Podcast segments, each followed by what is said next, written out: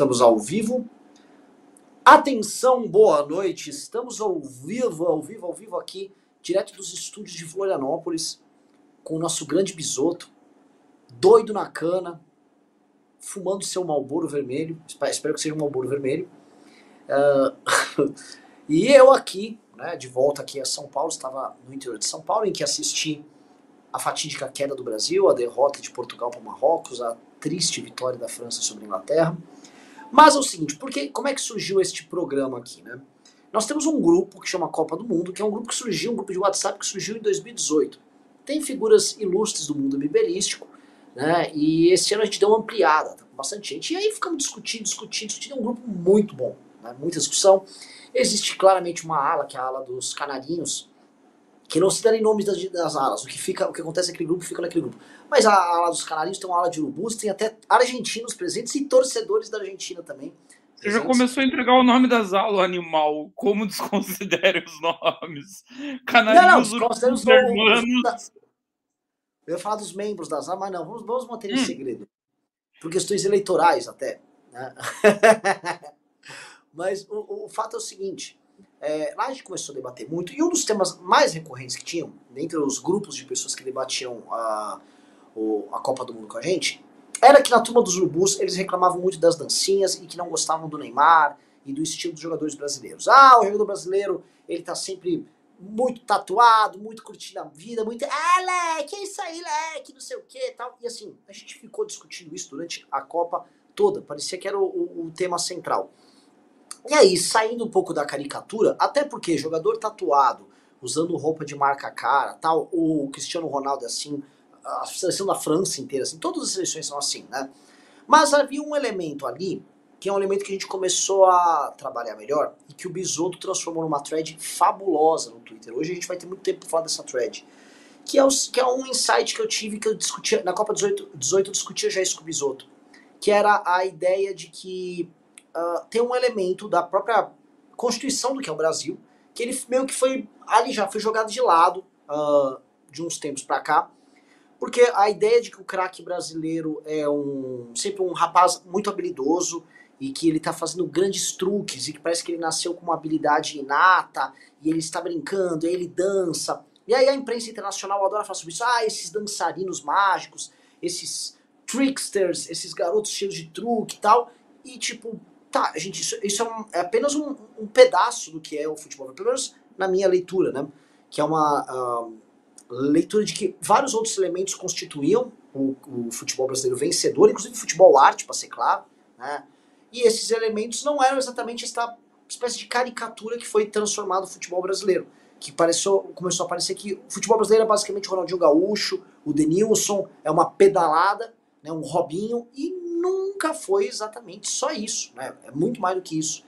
E aí a gente começou a discutir e começou a vir várias discussões, e aí entrou na questão da.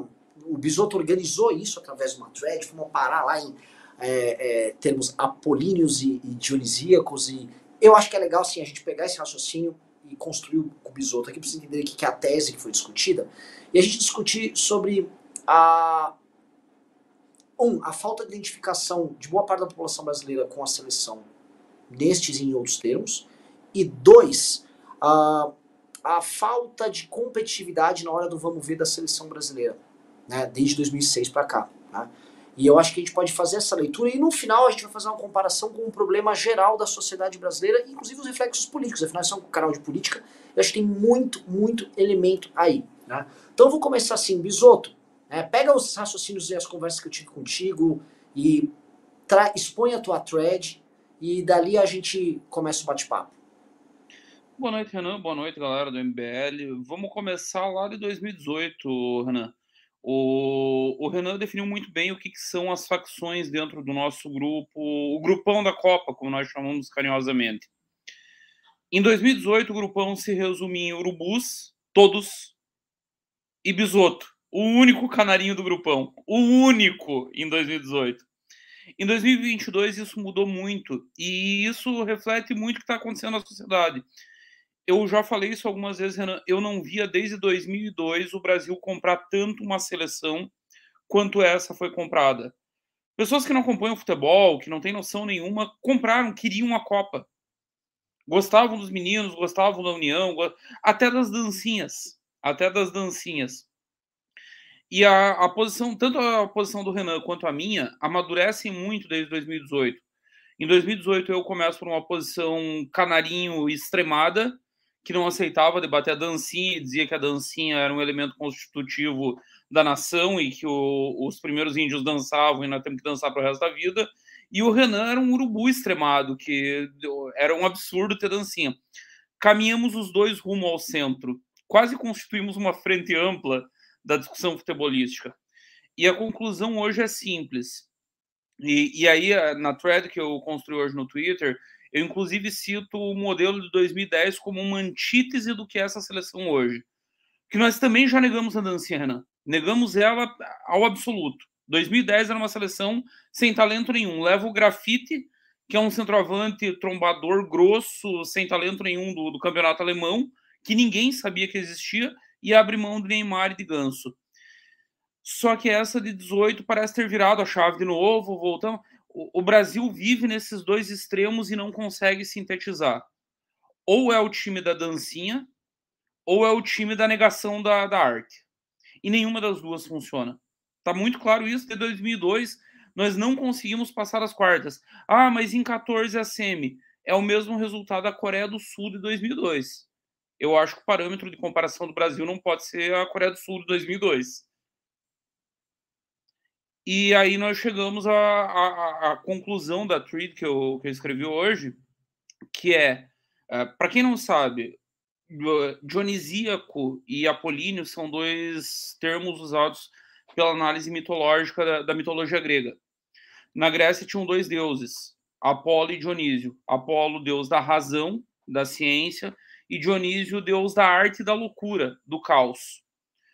O Brasil sempre foi perito em produzir figuras dionisíacas sensacionais. Garrincha é a figura dionisíaca maior, é a figura dionisíaca arquetípica na arte, nós produzimos muito. Nossa, Cartola, Noel, e vai, não, não para. Só que para a figura dionisíaca poder produzir, ela precisa da ordem apolínea. Sem a ordem apolínea, sobra só o caos, só bagunça, só avacalhação. Sobram sete subindo, faltando cinco minutos para terminar o jogo. Sobra isso, sobra o Neymar.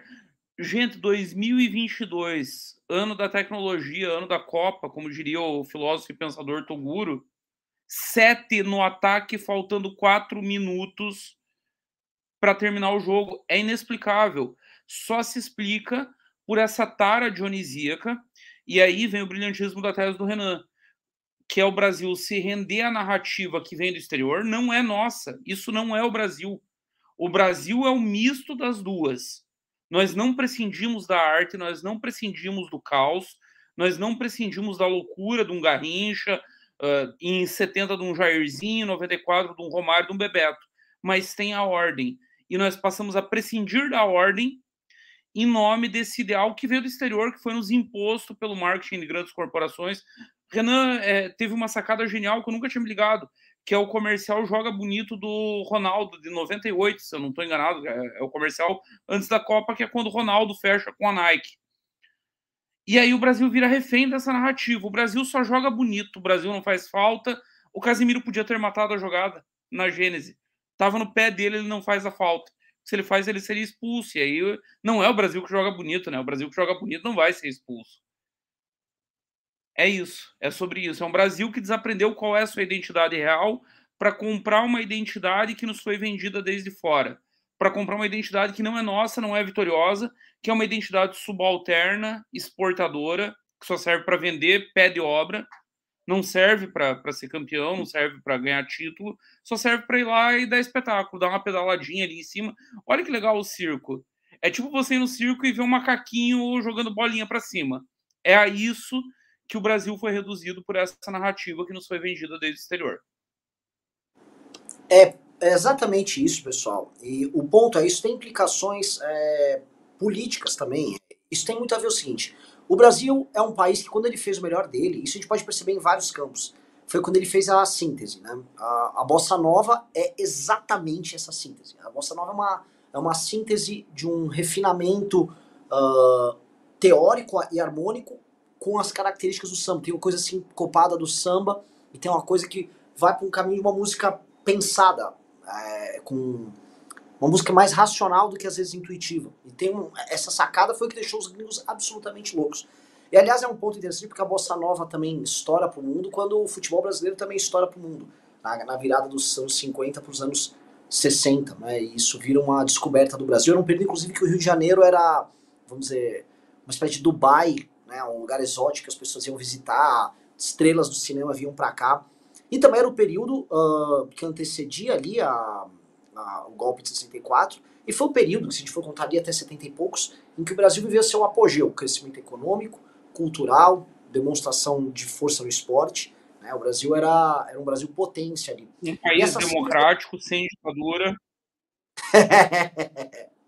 Mas ali, ó, dali no final dos anos 50, tinha isso. A gente tinha uma, uma democracia, a despeito de altos populismos, muito pujante. Você tinha esquerda, você tinha direita, você tinha o DN de um lado, você tinha os comuna do outro. Você tinha tudo ali. Você tinha o Jânio Populismo, você tinha o Kubitschek, você tinha várias facetas, você tinha partidos fortes, com identidade, com programa. Isso tudo rolava naquela época. O Brasil era um país é, num processo de crescimento e amadurecimento, vivendo essa síntese muito, muito interessante, e se modernizando. Estava tendo o êxodo rural, as pessoas estavam indo para as cidades, as cidades estavam crescendo. Né? O problema é que uh, você pega a, a, própria ideia do Zé Carioca, quando a Disney vendeu o, o Brasil para fora na guerra. A imagem para se exportar do Brasil nunca foi essa. A imagem exportada do Brasil era do brincante, um malandro vivendo nos trópicos. Né? E era um, o carnaval, o samba, o país das delícias, não há pecado para baixo dos trópicos e tal. Isso é muito legal como uma narrativa para um turista, né? É, um turista sexual, inclusive. Mas não é uma narrativa para você construir uma nação. Não é com essa narrativa que você vai construir uma nação. E o perigo é sempre a gente comprar isso pra gente. Há outro elemento aí, eu não quero entrar agora, que seria o elemento da, da própria essa briga de classe que a esquerda sempre trabalha, ela expressar isso também nessa disputa, como se houvesse uma, essa separação necessária, como se fosse o, o caos representado pela verdadeira população brasileira e a ordem representada por, vamos dizer, um, uma elite uh, truculenta, que, vive, que existiu né, durante o período da ditadura militar, mas naquele período era fácil fazer essas oposições que eram muito claras. O problema é que os times de futebol brasileiro que tinha um futebol wars, pega até a seleção de 70, você tinha militar do exército participando da preparação do time de 70. Você tinha, é, é, o Brasil era, era Inclusive esse... um tal de Carlos Alberto Parreira, Renan. Exatamente. Então você tinha justamente essa síntese é, entre ordem e caos funcionando. Então a, a ideia de que os jogadores brasileiros, sei lá, em 58, 62, 70, eram um monte de acrobatas, como é vendido para fora, por gente que nem conhece em detalhes do futebol brasileiro, é uma ideia fictícia. O time de 58, uma das cenas marcantes na final, é o Brasil toma 1x0 da Suécia na final, vai o Didi, pega a bola dentro do gol, põe debaixo do braço e ele leva andando com calma lá e o Brasil vai lá e vira o jogo. Tá? Aquele e nessa dele, caminhada e nessa caminhada ele mijando na cabeça de um por um e dizendo vamos voltar pro jogo, calma, só tá começando, vamos voltar, não tem problema, dá para virar, chamando o time, papel de líder. Sim, e era um líder técnico. A gente fala, a gente tá falando do Modric hoje, né? Ou todo mundo fala, ah, o Modric. O Didi era isso. Aliás, o Tostão falou uma coisa incrível hoje na coluna dele. Ele falou: Ó, oh, o Vini Júnior falou que aprendeu esse passe bonito, lindo que ele dá aqui, né? Com, que é com a parte O passe de Trivela, o velho passe de Trivela, que isso é tão velho quanto o futebol brasileiro. E aí eu, ele disse: aprendi com o Modric. É, mas quem fazia isso era o Didi, entendeu? O cara remonta vai chegar no, no jogador brasileiro. Né? A gente sempre teve esse tipo de meio-campo. E aí, porque vocês estão entendendo aqui na live, a gente está falando de problemas de, de características que são profundamente brasileiras, que você vai levar para vários outros campos nossos, né? E aí o, o lance, né, que eu, eu, eu comentei do, do, problema da Nike. O Brasil vence a Copa de 94. Uh, ah, o, o Romário, que era para ficar assim por pelo menos um, dois anos, três anos como o maior do mundo, ele simplesmente abandona o Barcelona do Cruyff e vai pro Flamengo. E aí um jogador brasileiro estoura, com todo o mérito, que é o Ronaldo, ele vai para o Barcelona, vira o melhor do mundo, e depois ele vai para a Inter de Milão, e ele fecha um contrato multimilionário com a Nike, no mesmo período que a Nike também desbanca a Umbro e vira fornecedora de material esportivo da seleção brasileira. E mais, no começo eram pouquíssimas seleções com a Nike, era Brasil, a Holanda, Ah, tipo assim, Inglaterra França, não era. A França foi fechada junto, inclusive não, não, foi um França motivos. França, certeza absoluta, França era Adidas. Absoluta, absoluta. Eu lembro que. Tá, mas não foi logo em seguida, porque daí veio a teoria da conspiração que tinha vendido por causa da Nike. Não, não, a, no caso a Nike vendeu para Adidas ali a, a briga. Porque era no final assim, olha, é uma da Adidas e uma da Nike na final. E aí o, o, o ali o, o, que, o que a gente teve ali naquele período foi os jogadores brasileiros sendo vendidos como um, vamos dizer, um exemplo da cultura brasileira. Então, tinha uma música naquela e aí vendia os jogadores brasileiros fazendo piruetas com a bola, brincando e tal. E o mundo, e o próprio passou a ver, ah, que legal, olha que útil. Num período que o Brasil estava muito bem. O Brasil ganhou 94, foi vice em 98 e ganhou 2002. Nesse período teve o Romário sendo o melhor do mundo em 94, o Ronaldo duas vezes melhor do mundo, três vezes sem contar 2002 que ele também foi, e o Rivaldo ainda foi eleito melhor do mundo em 99. Né? Então, assim, o produto jogador brasileiro de futebol era um produto tipo exportação e a marca era essa marca do caos, do ah, legal, olha só como é, ele é habilidoso. O problema foi a, a gente e os próprios futebolistas, né, isso pelo menos na tese que a gente está desenvolvendo, acreditarem nisso. Porque nunca foi só isso. E aí o Bisoto pode falar melhor do que eu. Todas as vezes que o Brasil, que a seleção brasileira jogou e foi campeã, ela apresentava este elemento, apresentava às vezes elementos como Pelé, que, como o próprio Bisoto colocou, ele tinha tudo nele, ele era a síntese em si disso aí. Uh, e outros jogadores que não eram isso. Né? Um Dunga, né, para fazer coisa boa, mas, por exemplo, um Gerson, Newton Santos, que não eram dionisíacos, cara. Não eram. Eram blidosíssimos, tal, mas eram pensadores, viam o jogo como um, um campo a ser preenchido, viam como jogar um jogo tático e traziam uma estabilidade emocional. E isso era, uh, vamos dizer, isso sempre foi constituinte do Brasil. E aí a gente vê o seguinte: teve essa, é, essa criação imagética para o mundo do que é o Brasil, num período também que o Brasil começou a crescer muito economicamente. A gente pega o começo dos anos 2000, foi quando ao boom das commodities, o mundo começa a falar mais do, Brasil. Ronaldinho Gaúcho se torna o grande embaixador disso aí, que foi as temporadas de 2004 e 2005, que ele é eleito o melhor do mundo. O Brasil começa a bombar internacionalmente. No final dessa década tem a. surge os BRICS, mas no final dessa década tem aquela famosa Cristo Redentor decolando. Então o mundo falava do Brasil. O Pedro, que é um dos fundadores do MBL, comenta, ele foi fazer funk lá fora porque todo mundo queria consumir alguma coisa brasileira, que o Brasil virou um produto uh, que o mundo queria ver. Brasil, China, eram comentados, Índia começou a ser comentada, né, os BRICS. E nessa, e nessa toada, o time de 2006 ele toma um vareio do Zidane, e aí começa a acontecer essas polaridades. Aí eles, ah, era uma bagunça, elimina esse elemento, coloca só o elemento apolíneo, né? Era um time, tinha um Elano, é, Kaká. Né? E aí é um fiasco. Ele tem uma falha emocional também, mas não dá certo. E fica nessa, nesse problema. Bisotão, você acha que esse problema, como você vê esse problema, a gente for fazer aqui, olhar em termos amplos, trabalha isso no futebol e vamos tentar jogar isso também para o problema político e cultural que a gente vive hoje. Porque assim, a decadência futebolística do Brasil também acontece no momento que o Brasil está numa decadência econômica, está numa decadência cultural, uma decadência de relevância internacional. Ao mesmo tempo, a gente olha o nosso apogeu, né? o nosso apogeu é crescimento econômico, é, bossa nova, futebol, anos 60, 70. E a gente olha para cá hoje, né? a gente fala, o que, que a gente está fazendo de errado? Porque dá para começar a traçar uns paralelos do que a gente está falando. Vamos lá, Renan. Primeiro, os dois apogeus não foi um, foram dois. O primeiro é aquele de 58, 62 e 70. E o, a gênese do apogeu dos anos 50 até os anos 70 é um apogeu que vem no, no período democrático, no período livre.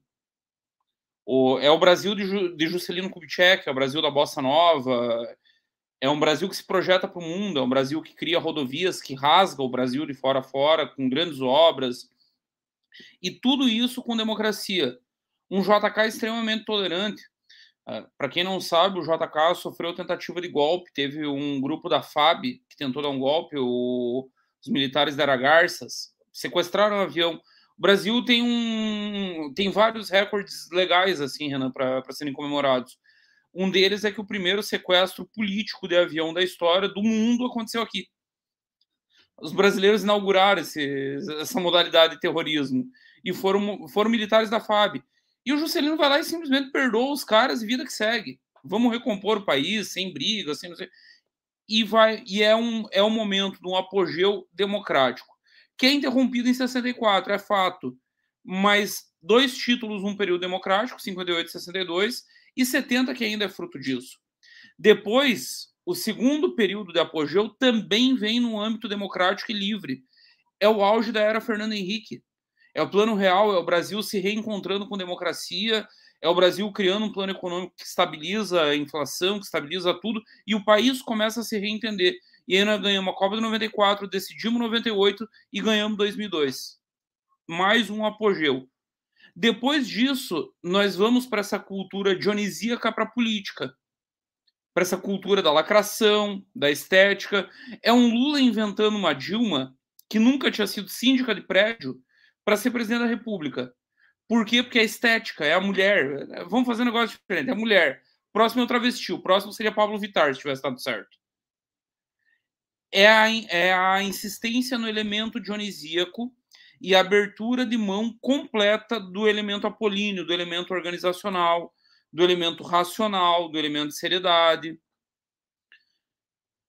Os custos estão vindo até hoje. Eu estava numa conversa, você mencionou o Pedro e a, e a Tour que não foi The Blonde. Antes a Tour de Blonde era aqui no Brasil, segundo você mesmo, era no Rio de Janeiro. Era Tour de Blonde naquela época era Tour de Brown, Renan? Aliás, se tiver no Rio, é mais Tour de Brown mesmo, né? Meu Deus, nós vamos ser muito cancelados com uma live dessas. Não pode mais nem falar meia tigela, imagina nós falando em Tour de Brown. Ah. Ué, mas né, se tem o The Blonde, o outro vai ser o quê? Eu conversava com, com o Pedro agora há pouco, né? Tava uma discussão sobre memes, memética, memística, egrégoras, coisas que só os doentes do MBL são capazes de discutir. E aí nós, ele me mandou um texto sensacional do Jung de 1936. Para quem não sabe, Carl Gustav Jung é o criador do conceito de arquétipo para a modernidade, o criador do conceito do, dos grandes elementos que, estão no inconsciente coletivo. Ele criou o conceito de inconsciente coletivo, não existia antes do Jung. E em 36 o Jung profetizou que era o nazismo e aonde ia dar. E ele, faz, ele traça um paralelo dizendo que o nazismo é, é, é Votan, um velho deus nórdico, é, germânico, encarnado. É o deus do vento.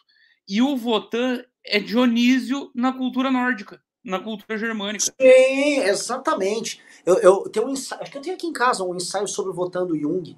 Né? O, o, o Votan ele aparecia nos pesadelos e delírios do Nietzsche. É, e o Votan, quem assistiu aquele filme O Homem do Norte, quando eles fazem um ritual para ficarem loucões, é o Votan, né? Eu já vi algumas pessoas da Alterite, né? Eles não gostam da ideia de que, como o elemento dionisíaco é feminino, que eles tenham esse elemento feminino. Eles falam, não! O, o odínico, né, eles chamam de odínico, o odínico é masculino, né? O odínico é a versão. Ah, não tem problema não. O cara tá achando que. É, enfim. Eu tava. Eu, tem uma coisa engraçada, essa coisa dessa turma tarada por Odin, pela cultura nórdica. Eu tava vendo ontem um estudo mostrando por que, que os vikings lutavam tão bem. O, tem um negócio chamado esporão do centeio, que é uma doença que dá no, no centeio e que a gente não sabia tratar até tipo 50, 60 anos atrás. É recente que nós curamos o esporão do centeio. É um fungo que dá no centeio. Basicamente, ele torna o centeio LSD. E esse centeio com esporão era usado para fazer pão durante tipo alguns séculos. Os vikings galera... comiam muito. Comiam aquele pão com esporão do centeio, estavam doidão. E aí começa a ver Odin, né? Não tem jeito. E eu, eu, mas assim, isso, é isso é muito. essa discussão é, ela é muito interessante porque é, eu vejo na direita né, essa ideia de que o, o, eles precisam resgatar algo de dionisíaco guerreiro para fazer frente a um, um, falso apolíneo que é essa ordem tecnocrática que está vindo.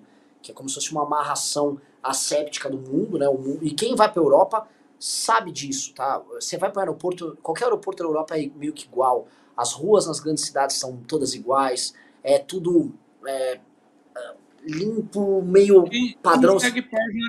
Renan, não precisa ir para a Europa. Quem segue página de arquitetura, eu gosto muito de arquitetura, gosto muito desse negócio de olhar para prédios. Olha para qualquer prédio de São Paulo, você olhou para qualquer prédio do mundo. Eu tô falando de prédios Sim. de 30 anos, não.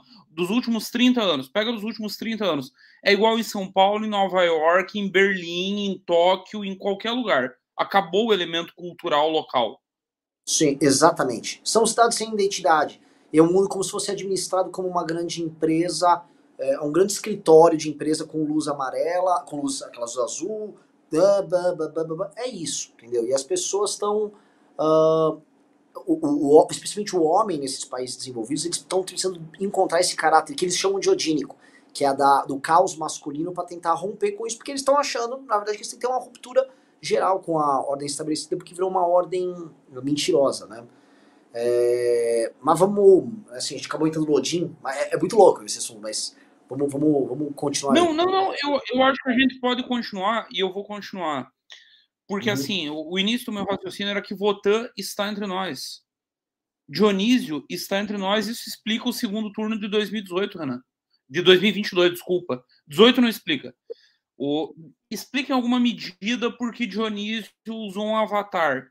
Haddad não é dionisíaco. Haddad é, é uma figura andrógena. Tipo, ele não tem identidade. O Haddad é... é... a versão que o PT vai dar para essa sociedade tecnocrática.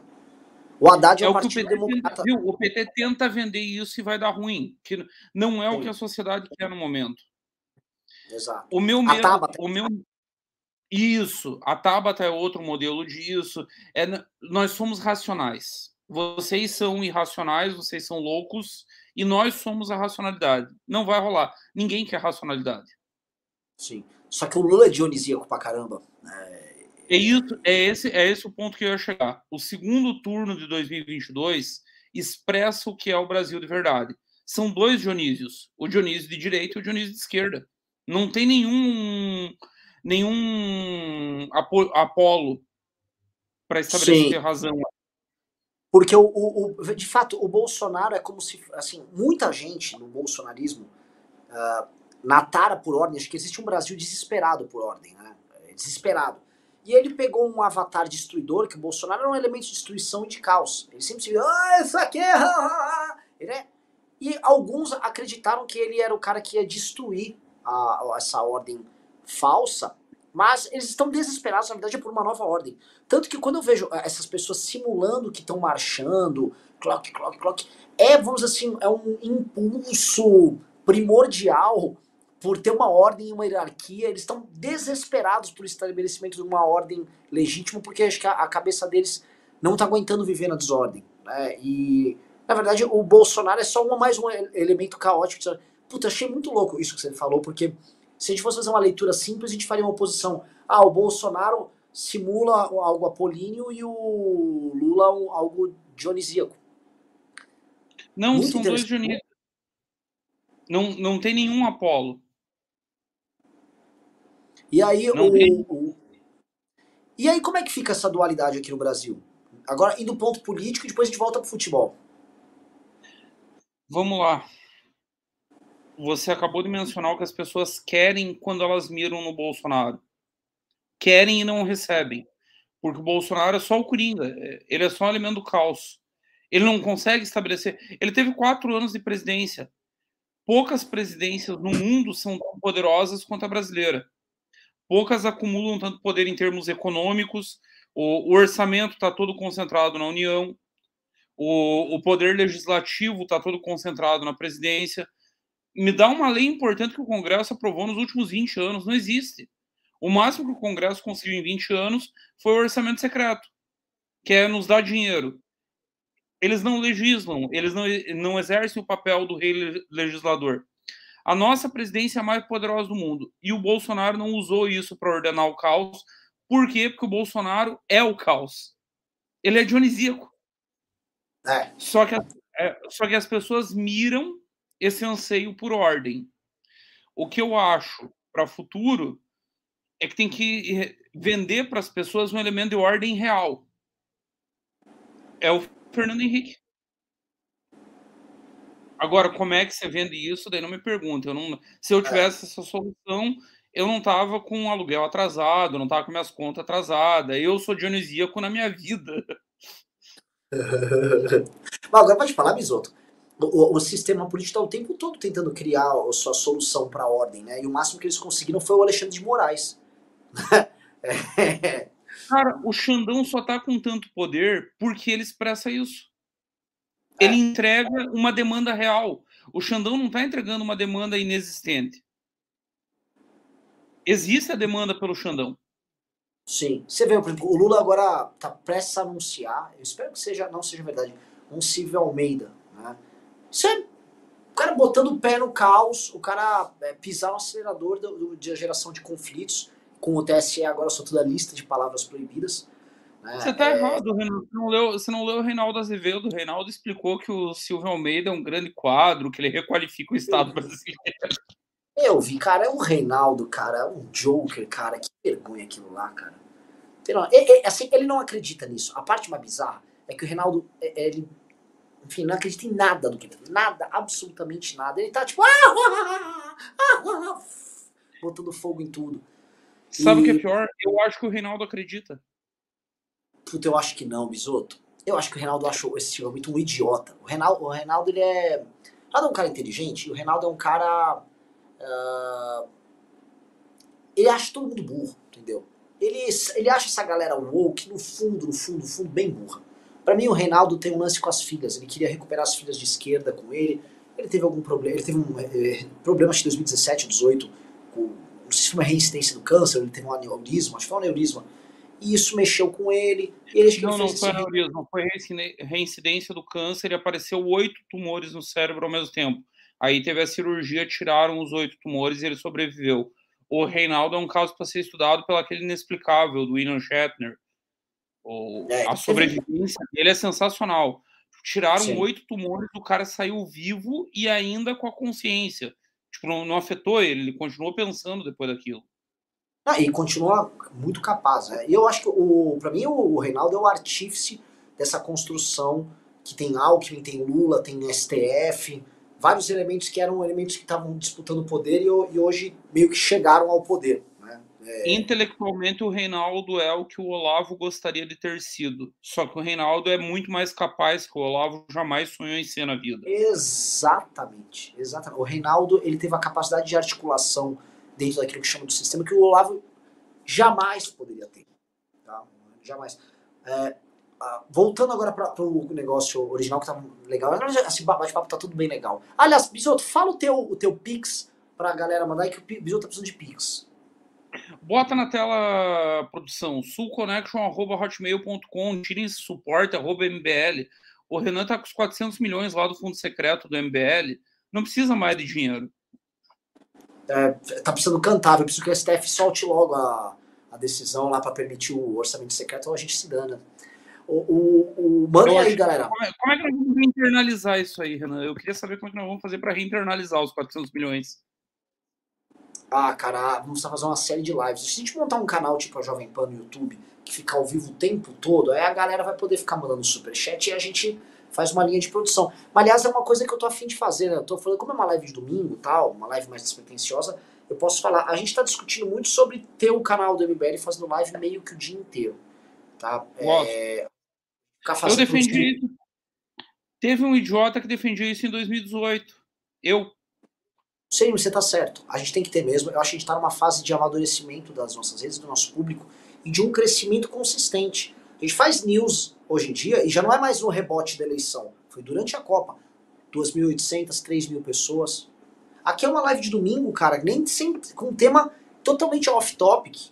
Estamos aqui com 1.300, quase 1.400 pessoas. Né? É, nós estamos é... full aleatório, nós já passamos por Votan, resolvemos uma bossa nova, é. Tratamos do futebol brasileiro e daqui a pouco vão voltar para o futebol e 1.400 pessoas vendo. E aí pergunto para você, né, voltando para o futebol. Uh, essa seleção, né, então a gente via os problemas envolvendo essa, essa questão da identificação dos jogadores. Uh, essa seleção, né, é, que eu até conversei com você, te mandei vários bons artigos do The Guardian que eles escreveram sobre a seleção brasileira. E eles de novo assim, ah, os meninos estão de volta, de novo, aquele gol do aquele gol do Richardson, ele reencantou a galera, as atuações, especialmente do Vini Júnior também criou esse encanto, mas sempre foi um encanto dentro de uma determinada lógica, dentro do Brasil. Olha, vou me divertir vendo o Brasil. Aí eu vou colocar um uma, uma, provocação aqui, né? Veja só, toda vez que o Brasil vai competir num campo em que ele age de forma apolínea, racional, competitivo, agricultura, o que que esse mesmo mundo vê da gente? Sai fora, show, oh, oh, preserve sua floresta. O nosso papel aí não, aí não pode. Né? A nossa agricultura mecanizada, competitiva, brutalmente competitiva. Uma agricultura que rouba espaço da agricultura europeia, da agricultura norte-americana, da agricultura australiana. Né?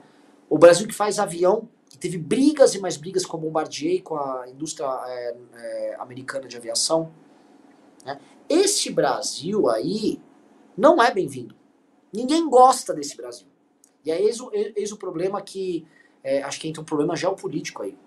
O Brasil, quando ele levanta a cabeça e aí apresenta, vamos dizer, posições que vão para muito. Posições, produtos, posições que vão para muito além, muito além do Brasil simpático, brincalhão que não faz mal a ninguém. Aí ninguém gosta desse Brasil. Ninguém gosta. Esse Brasil ele não é bem quisto, ninguém quer ele por perto.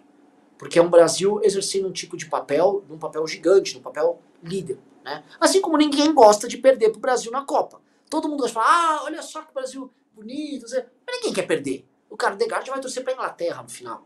Ninguém vai torcer, ninguém, todo mundo vai torcer pro seu, pro seu próprio time, pro sua própria seleção. Né? Também não. O, Exceto o ponto... a vira-latagem brasileira que teve seu, seu cérebro lavado. Tem muito também. Eu não vi, que, que cortou o começo exceto a vira-latagem brasileira, que teve seu cérebro lavado e por isso não torce para o Brasil. Vulgarmente conhecidos em certos grupos, depende do lugar, mas em certos grupos urubus. são conhecidos como urubus. Sim, isso é um recado claro para os urubus, vão até fazer um recorte e jogar no grupo. E aí eu, eu, eu jogo esse, esse problema aqui para você, porque é, eu, vou, eu, vou, até melhorar aqui, ó. É, eu vejo, por exemplo, uma falha muito grande do Brasil em vender essa marca dele, marca dionisíaca, marca do país dos meninos que encontram habilidade do nada. Né? Quando a gente olha, por exemplo, para a torcida brasileira no, em Bangladesh, no Paquistão, na Índia, no Haiti, né? uma demanda gigantesca por um soft power brasileiro usando esse elemento. Ao mesmo tempo, o Brasil é um país exportador de avião. O Brasil é um país da agricultura mecanizada mais competitiva do mundo e que poderia ter uma indústria automotiva desenvolvida, podia estar exportando um monte de outras coisas né? mas que fica preso a essas contradições que não consegue resolver e que encontra, volta a falar, desse mesmo mundo que, ah, o Brasil brinca, ah, é a alegria do Brasil. Parece que o Brasil, no máximo, pode exportar chinela havaiana, porque a havaiana é sol, é praia, e o cara pode ter uma visão lúdica da coisa. Né? Eu acho, né, não digo que é, é necessariamente intencional, mas eu acho que uh, há uma barreira para um Brasil síntese aí. E queria trabalhar isso, porque é uma barreira, às vezes, geopolítica aí. Eu acho que não é geopolítica a barreira, Renan. Eu acho que a barreira é cultural e é de ordem mental. Nós precisamos, para usar uma terminologia cara ao filósofo e pensador.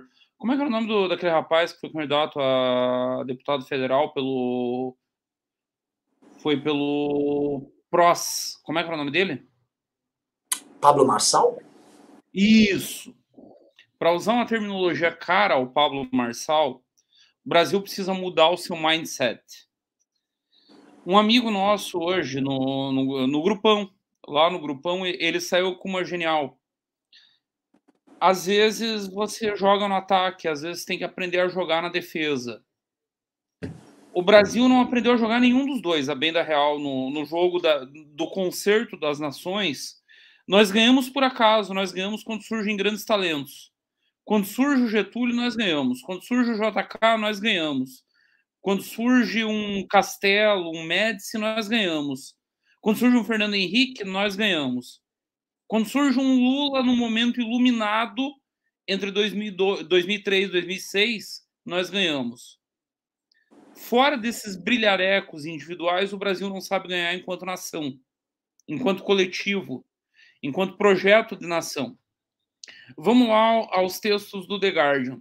Tem dois aspectos no que o The Guardian, eh, antes, não só o The Guardian, eu mandei no grupo textos da Gazeta dello Sport tratando do, do futebol brasileiro, se babando toda pro Tite, dizendo que o Tite estava fazendo.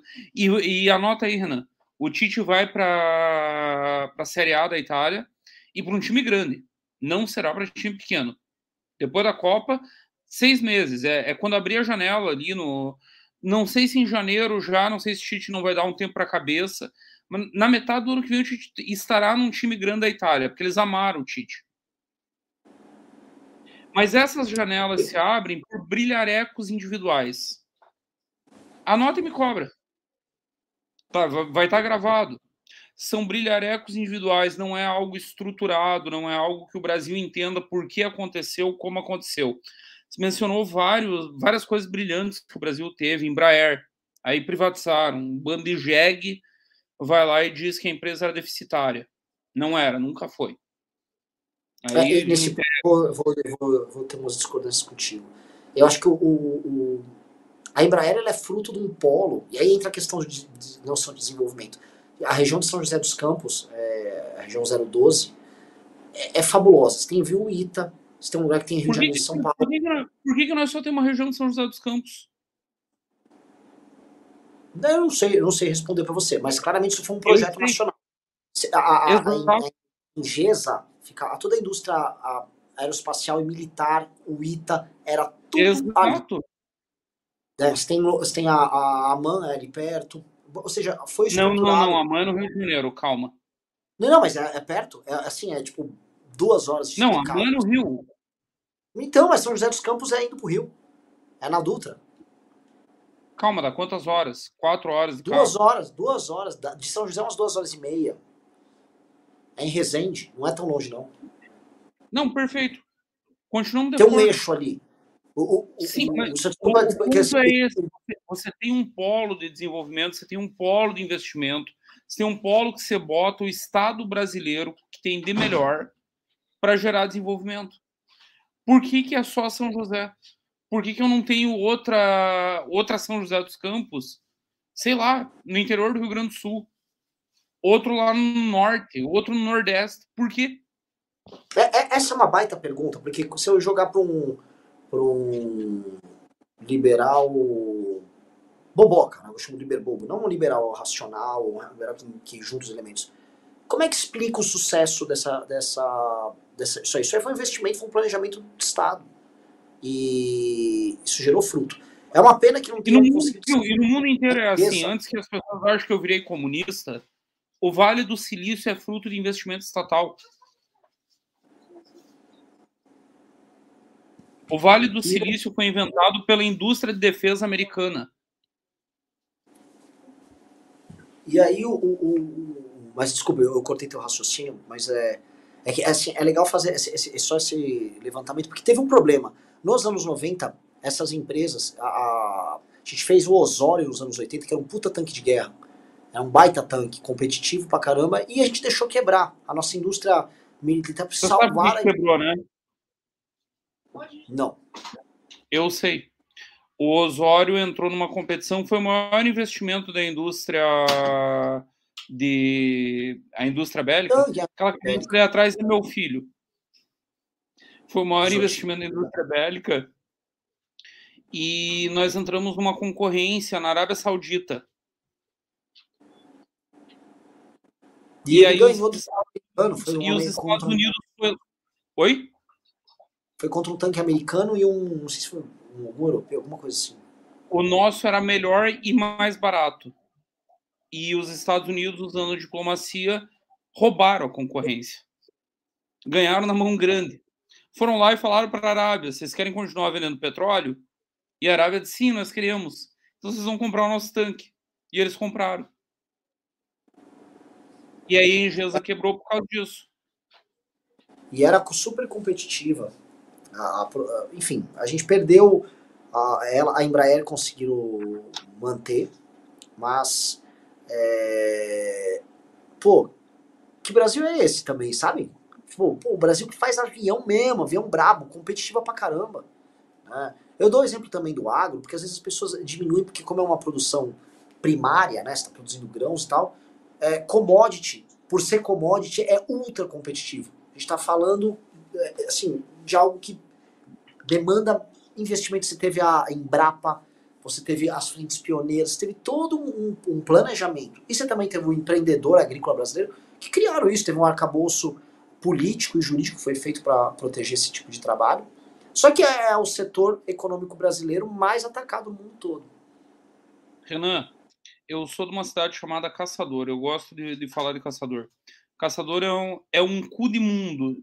Peço perdão à produção pela palavra, mas é a única palavra que expressa o que é caçador. Caçador é o pi do mundo. É isso. É uma cidade de 80 mil habitantes, cercada por miséria. É, é na região do contestado, que é uma guerra civil que o Brasil teve, que ninguém sabe que existiu, porque nós não tínhamos Euclides da Cunha. Miserável. Lá em Caçador, tem uma indústria chamada TMO, que é as iniciais é, do, do, do finado filho do dono da empresa. O T é de tratores e o MO é de Marcos Olsen, a família Olsen. Eles criaram uma empresa de mecânica que produz máquinas. Renan, eles exportam os tratores deles para o mundo inteiro, para o Canadá, para derrubar a floresta. Trator de alta tecnologia, não, não é primário, não, não é a semente. Não, não, máquina agrícola é, é tipo. É negócio auto, Ele... negócio não precisa nem botando hoje em dia. Não, eles competem com as grandes, tá? Eles competem com, a, com Massey Ferguson.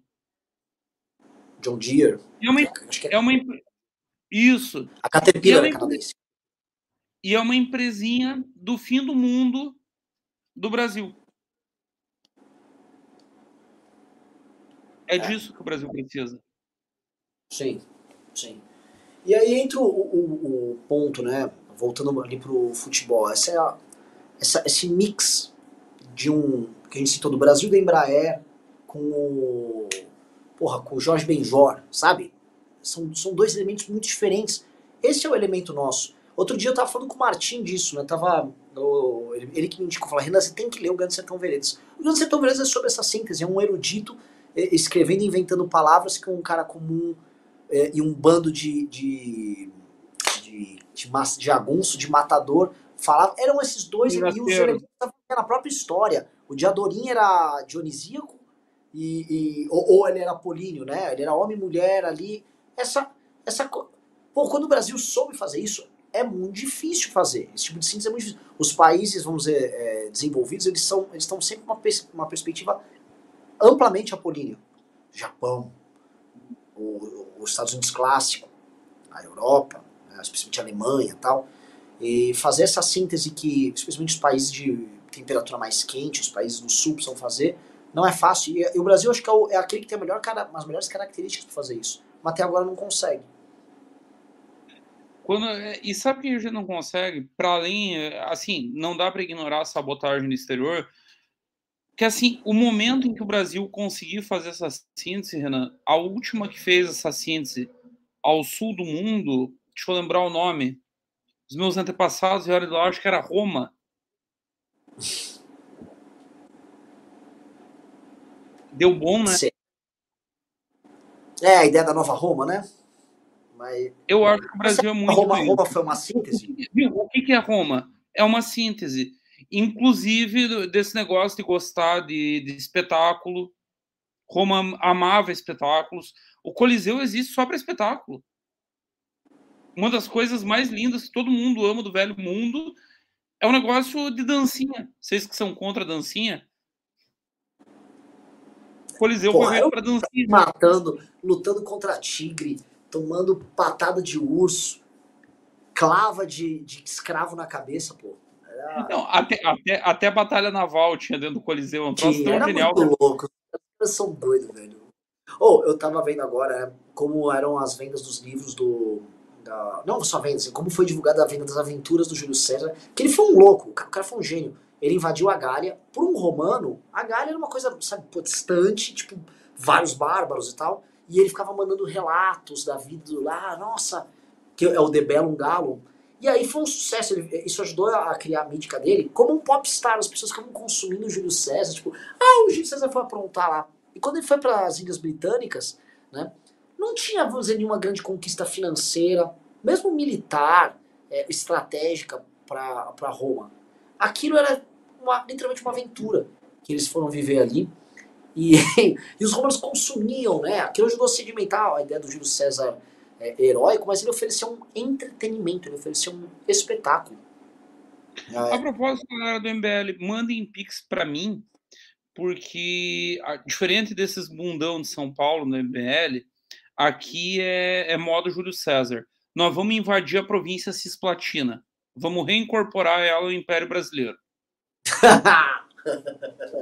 Essa é a missão do bisotismo no, no MBL é reincorporar a província cisplatina do Oriente, que é nossa.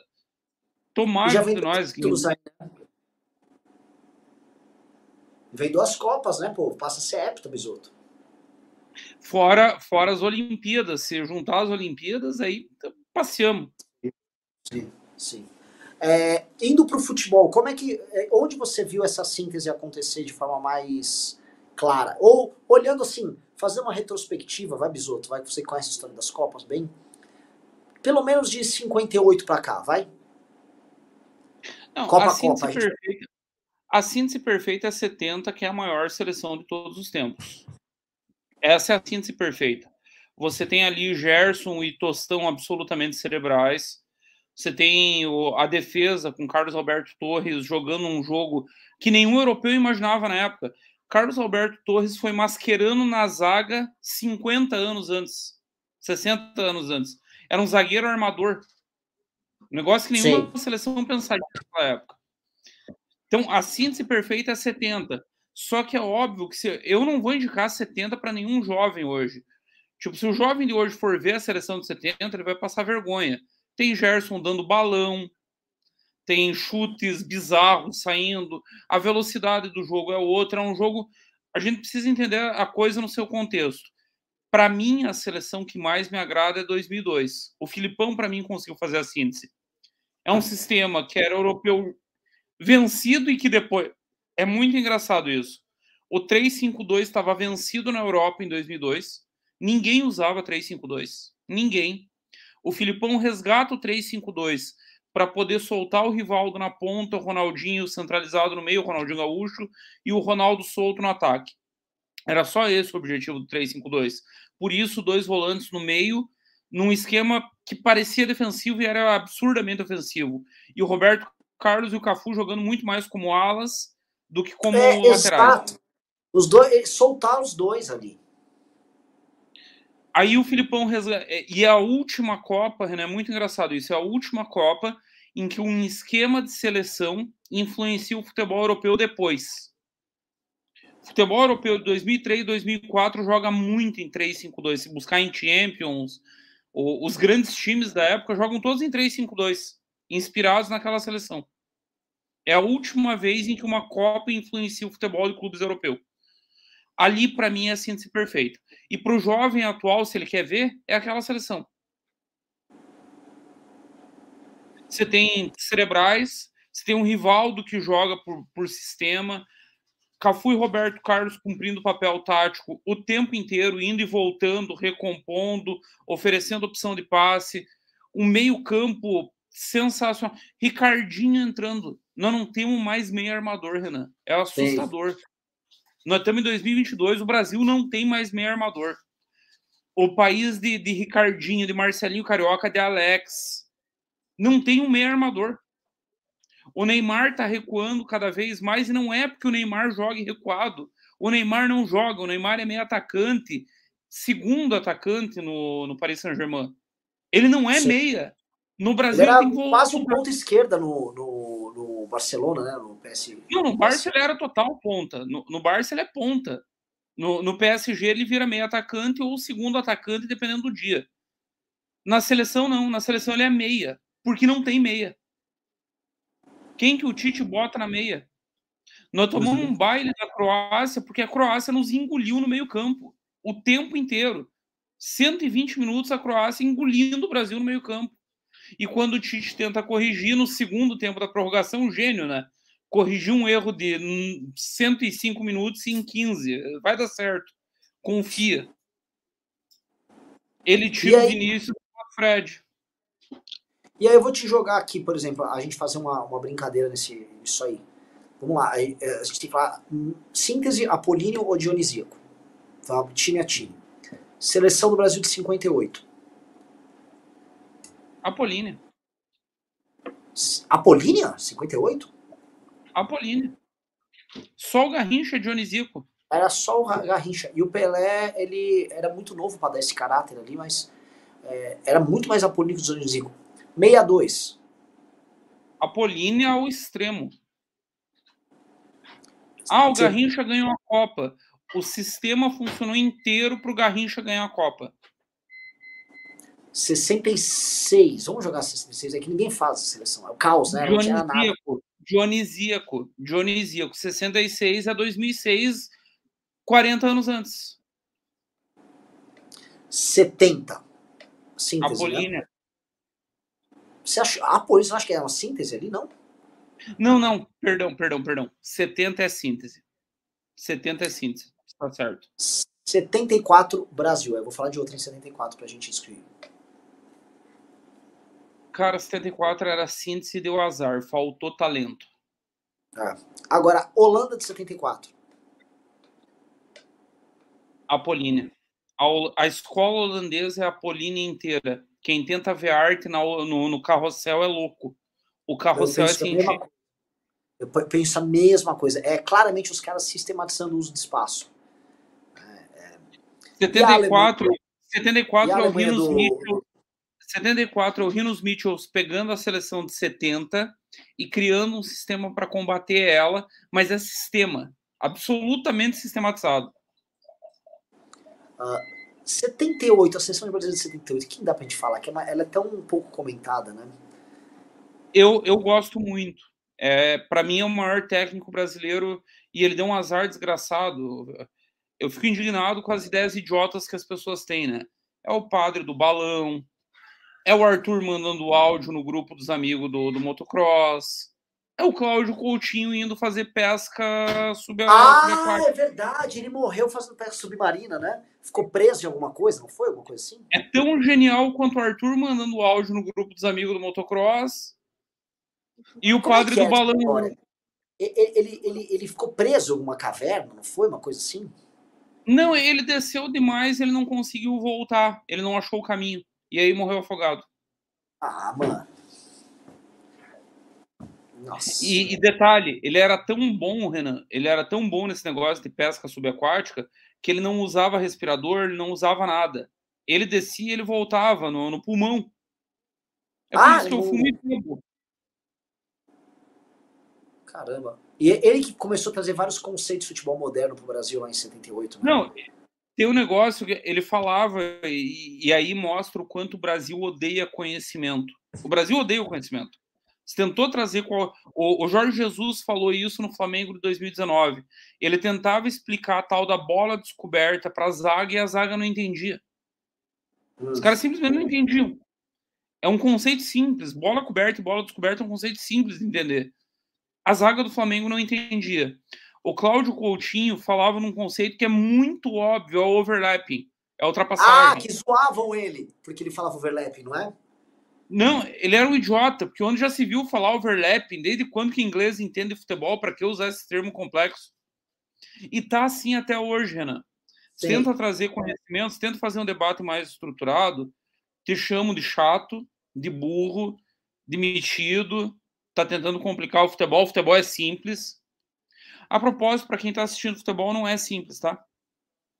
Se te disserem que é simples, tem alguém tentando te enganar. Futebol não é simples. Futebol é, é política. E política é guerra continuada por outros meios. E guerra não é simples. Então, se disserem que futebol olha, é simples, não tem mentindo.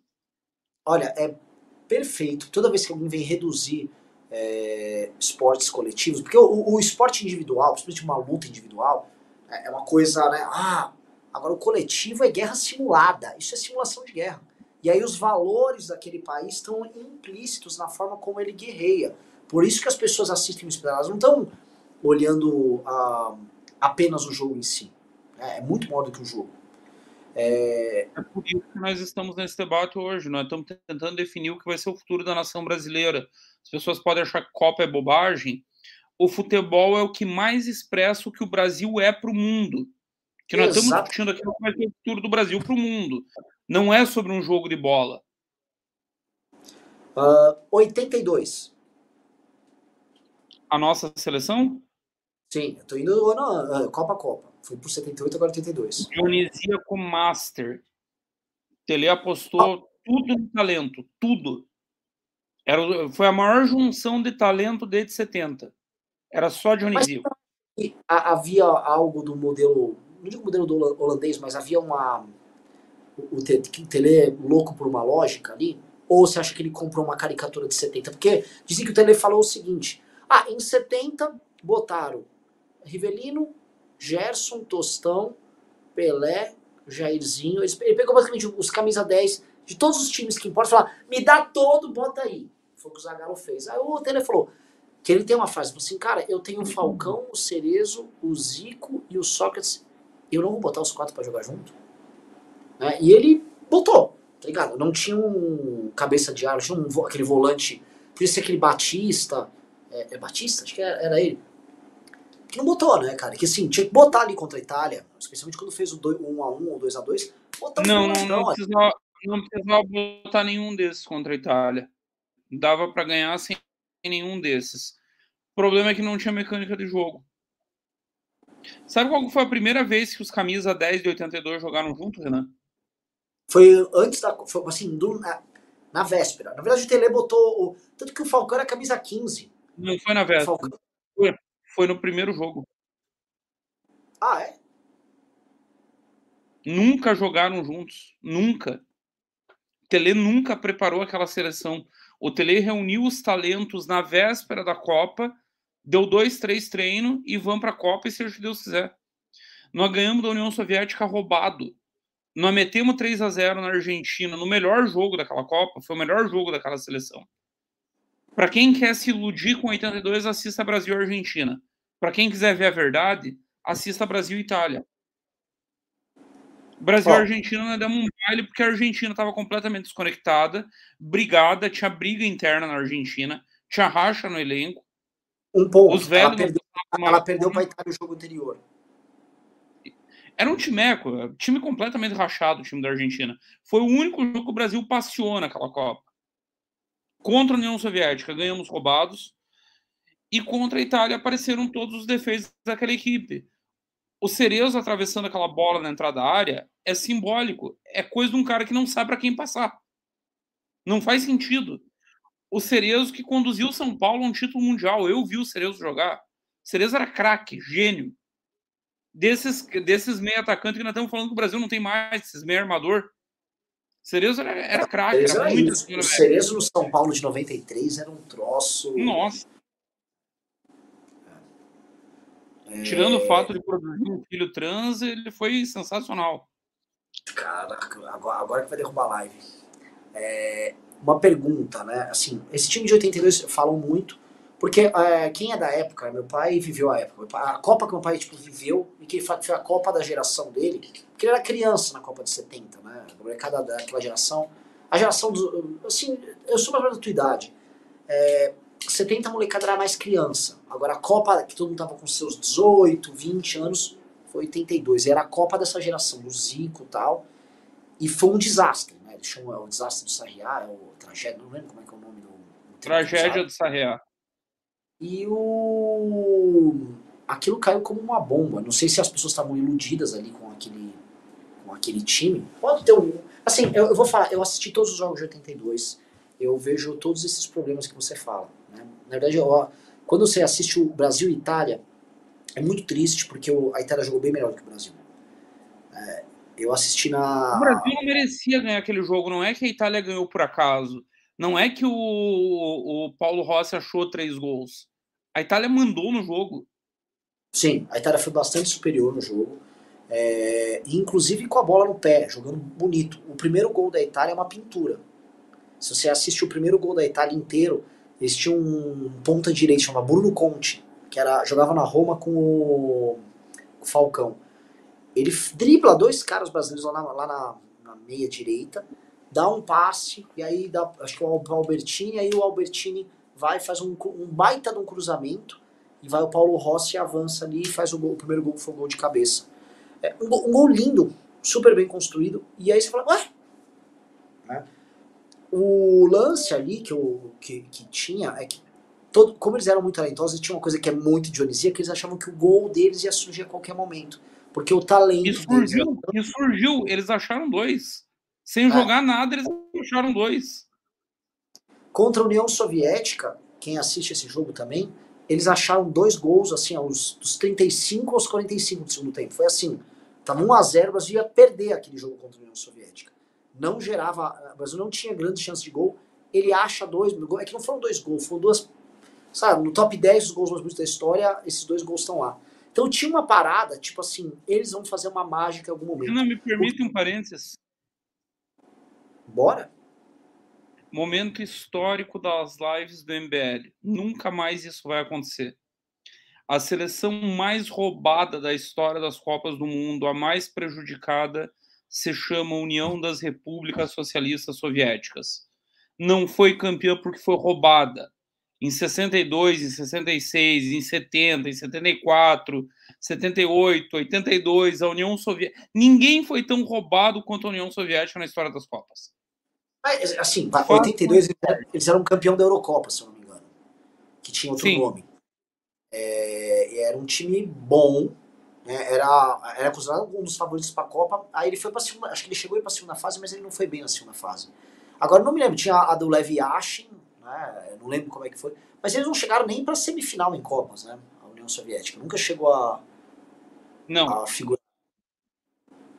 Agora, em compensação, Tchecoslováquia. Você, sabe, você sabia que essa, a seleção brasileira de 58 foi inspirada na União Soviética?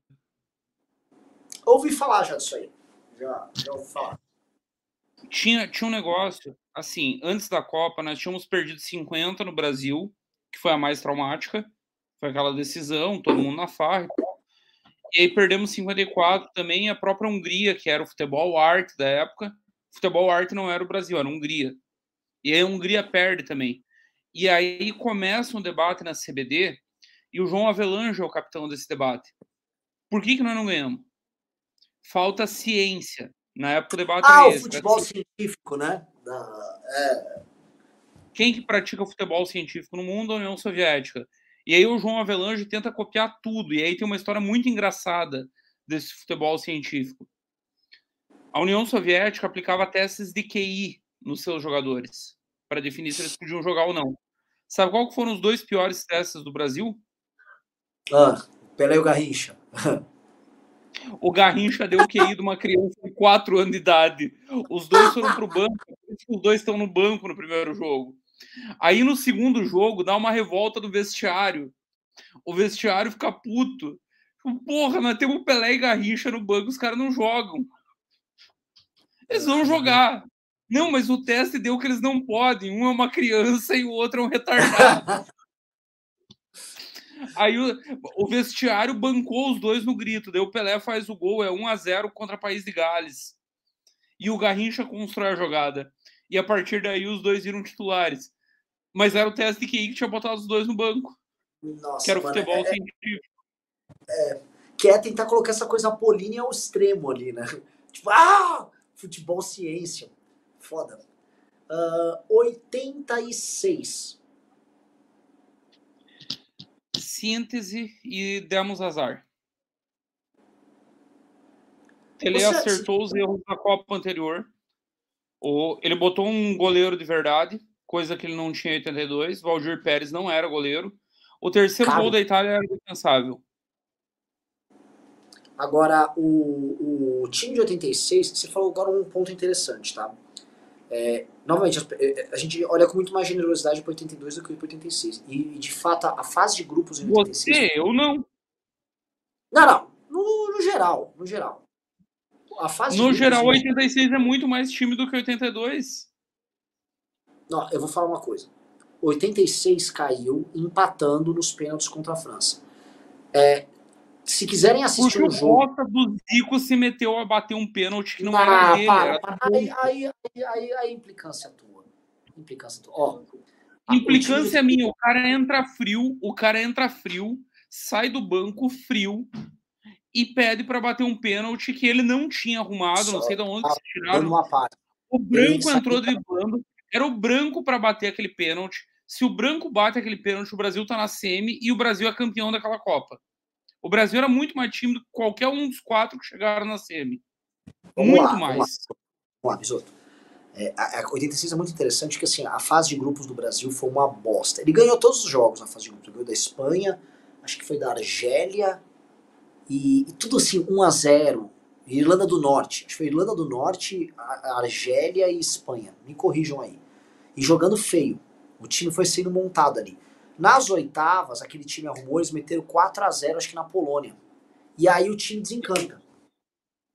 E aí ele jogou bem contra a Polônia. Quando ele pega a França, gente, era França do Tigana, do Rocheteau, do Platini, era uma puta do França no auge. Era aquela geração no auge. A geração que, que Esses caras estavam quase todos jogando juntos na Juventus, inclusive. Estavam jogando juntos em clubes. Tinha um entrosamento de clube. Ah, é? E aí, o Platini e o Rogenato estavam tudo na, na Juventus. Tava todo mundo junto na Juventus. E aí o que acontece? O time do Brasil, outro dia eu peguei a escalação do time de 82, né? Tinha alguns nomes inter, assim, interessantes. Tinha o Edinho mais para defesa.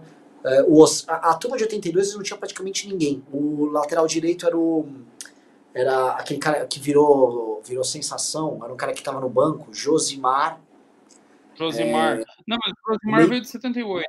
O Josimar era reserva em 82. Não, não, o Josimar acho que foi um cara aleatório, que nem era pra, É tipo um Zé Carlos, que nem era pra ir pra Copa e, e botaram. E foi. Meio, é, e, mano, fez dois golaços. Meio campo alemão e Elzo. E os dois meias armadores eram ah, Júnior. o alemão jogava muito. O alemão jogava muito. No... Ele era, assim, o volante das não, antigas, jogava. Eu não tô falando mal, não. Eu não tô falando mal do alemão. É, ele também não foi mal na Copa de 90. É, mas assim, que eles as pessoas pegavam Oi. como comparação o, o, o, o alemão entrou no lugar do Falcão. Só pra entender, o Falcão ele tava na reserva do alemão. Então botaram o alemão lá no lugar do Falcão. E meia, os meias armadores eram o Júnior e o Sócrates. Que era pra, esse era para ser reserva. O Sócrates foi para essa Copa com camisa 18. E aí foi achou. E esse é o caso mais engraçado, que assim, de toda aquela geração estrelada, que se cuidava, era mais disciplinado, o Zico era disciplinado, o Falcão, todos estavam quebrados, estavam no banco. E o único que estava jogando era o Sócrates, que era o menos disciplinado de todo mundo, que estava numa fase pior na carreira. E o Sócrates não jogou mal contra a França. E o ataque era Careca e Miller com o Casagrande na, na reserva.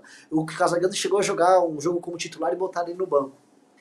E o aquele time contra a França jogou pra caralho. Jogou melhor, foi assim, foi pau a pau, pra não ser injusto, mas jogou pra caralho. O Brasil jogou um pouco melhor do que a França.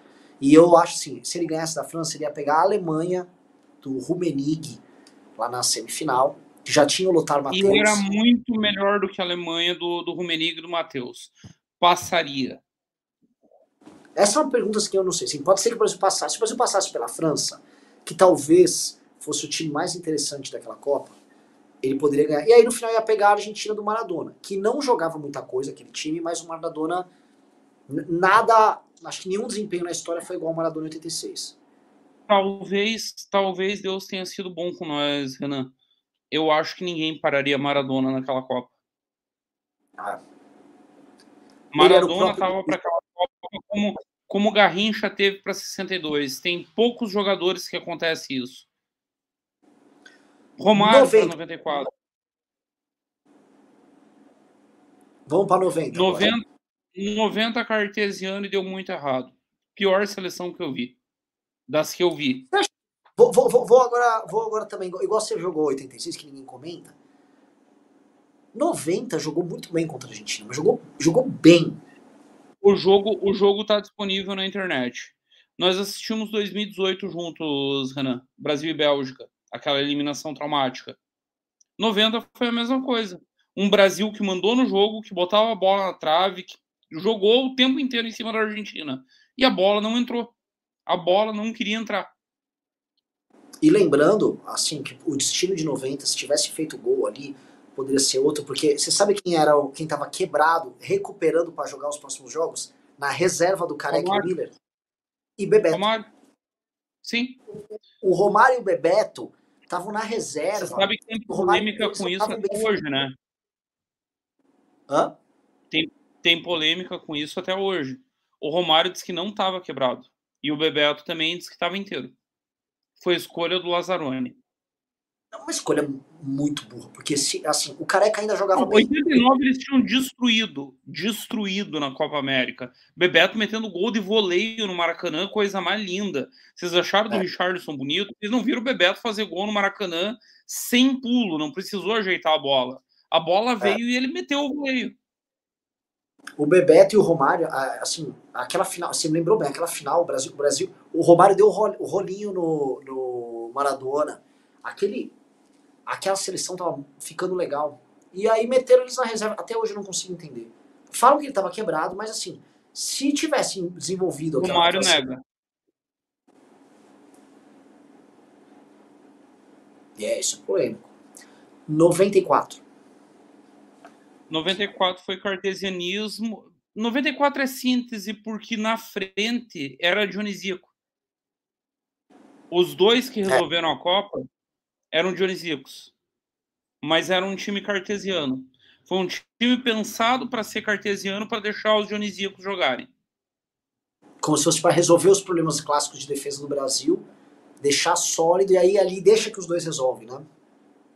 Isso, isso aí dois, 1998. Aí começa, né? Já temos a propaganda da Nike lá, 1998. Não começa, começa, mas não, não afetou. Era uma, uma seleção sintética.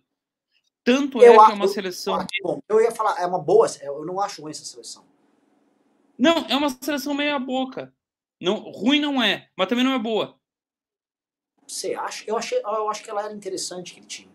Aquele time, ele às vésperas da Copa, ele ganhou tudo que ele podia ganhar.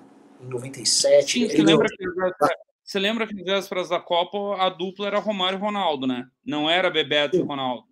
Sim, é, é, é a dupla Rorô. É, você tinha o Rivaldo começando a aparecer no meio campo. Aí era rival, ou era Rivaldo Giovanni, ou Rivaldo Leonardo. É, o Raí nunca foi tentado de verdade naquela época, ele estava no Paris Saint-Germain.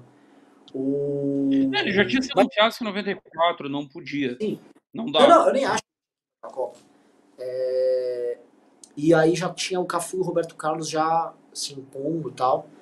É... Se fosse Romário e Ronaldo, é que você, não sei se você lembra, você lembra que o Leonardo ele era reserva naquele time. É, o, o meia ele virou que... titular por causa da contusão do Romário. Daí o Zagallo rearranja o sistema era o Giovani, o outro meia, junto com, com Isso, o Giovani do Barcelona jogando demais, comendo a bola. É, o meio do Brasil era o Giovani e o Rivaldo, que eram a dupla do Barcelona. E que todo mundo falou: caralho, vai levar o, o Giovaldo, o, Giovaldo, o Giovani e o Rivaldo, né?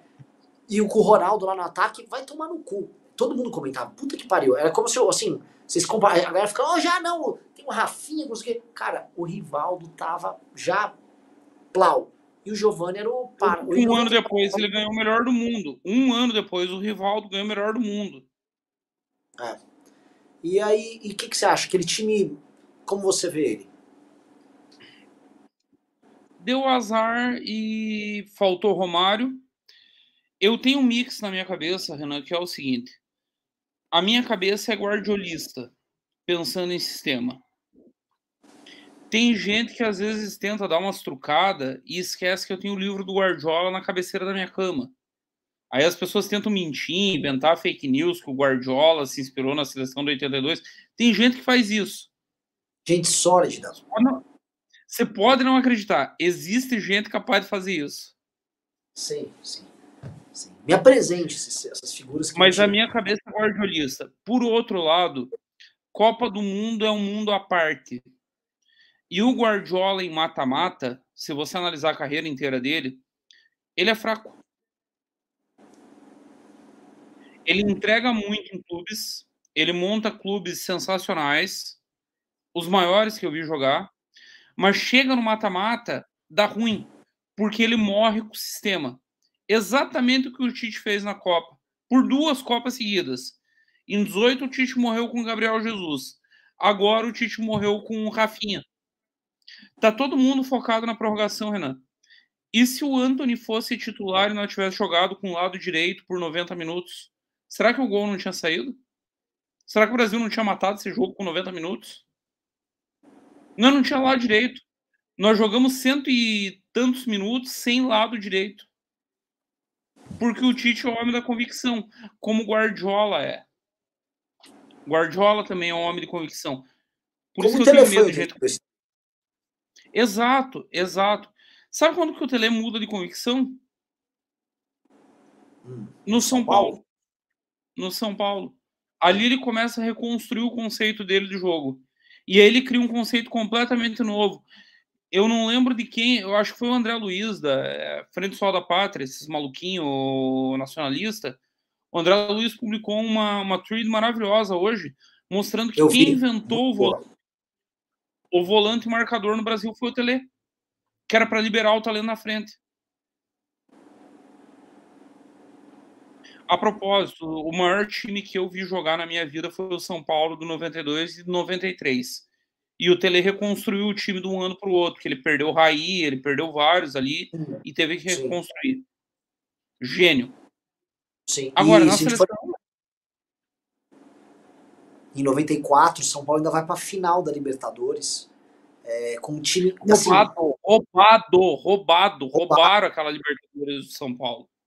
E o time, com, assim, era um fiapo do time de 93 já. É, o time 94.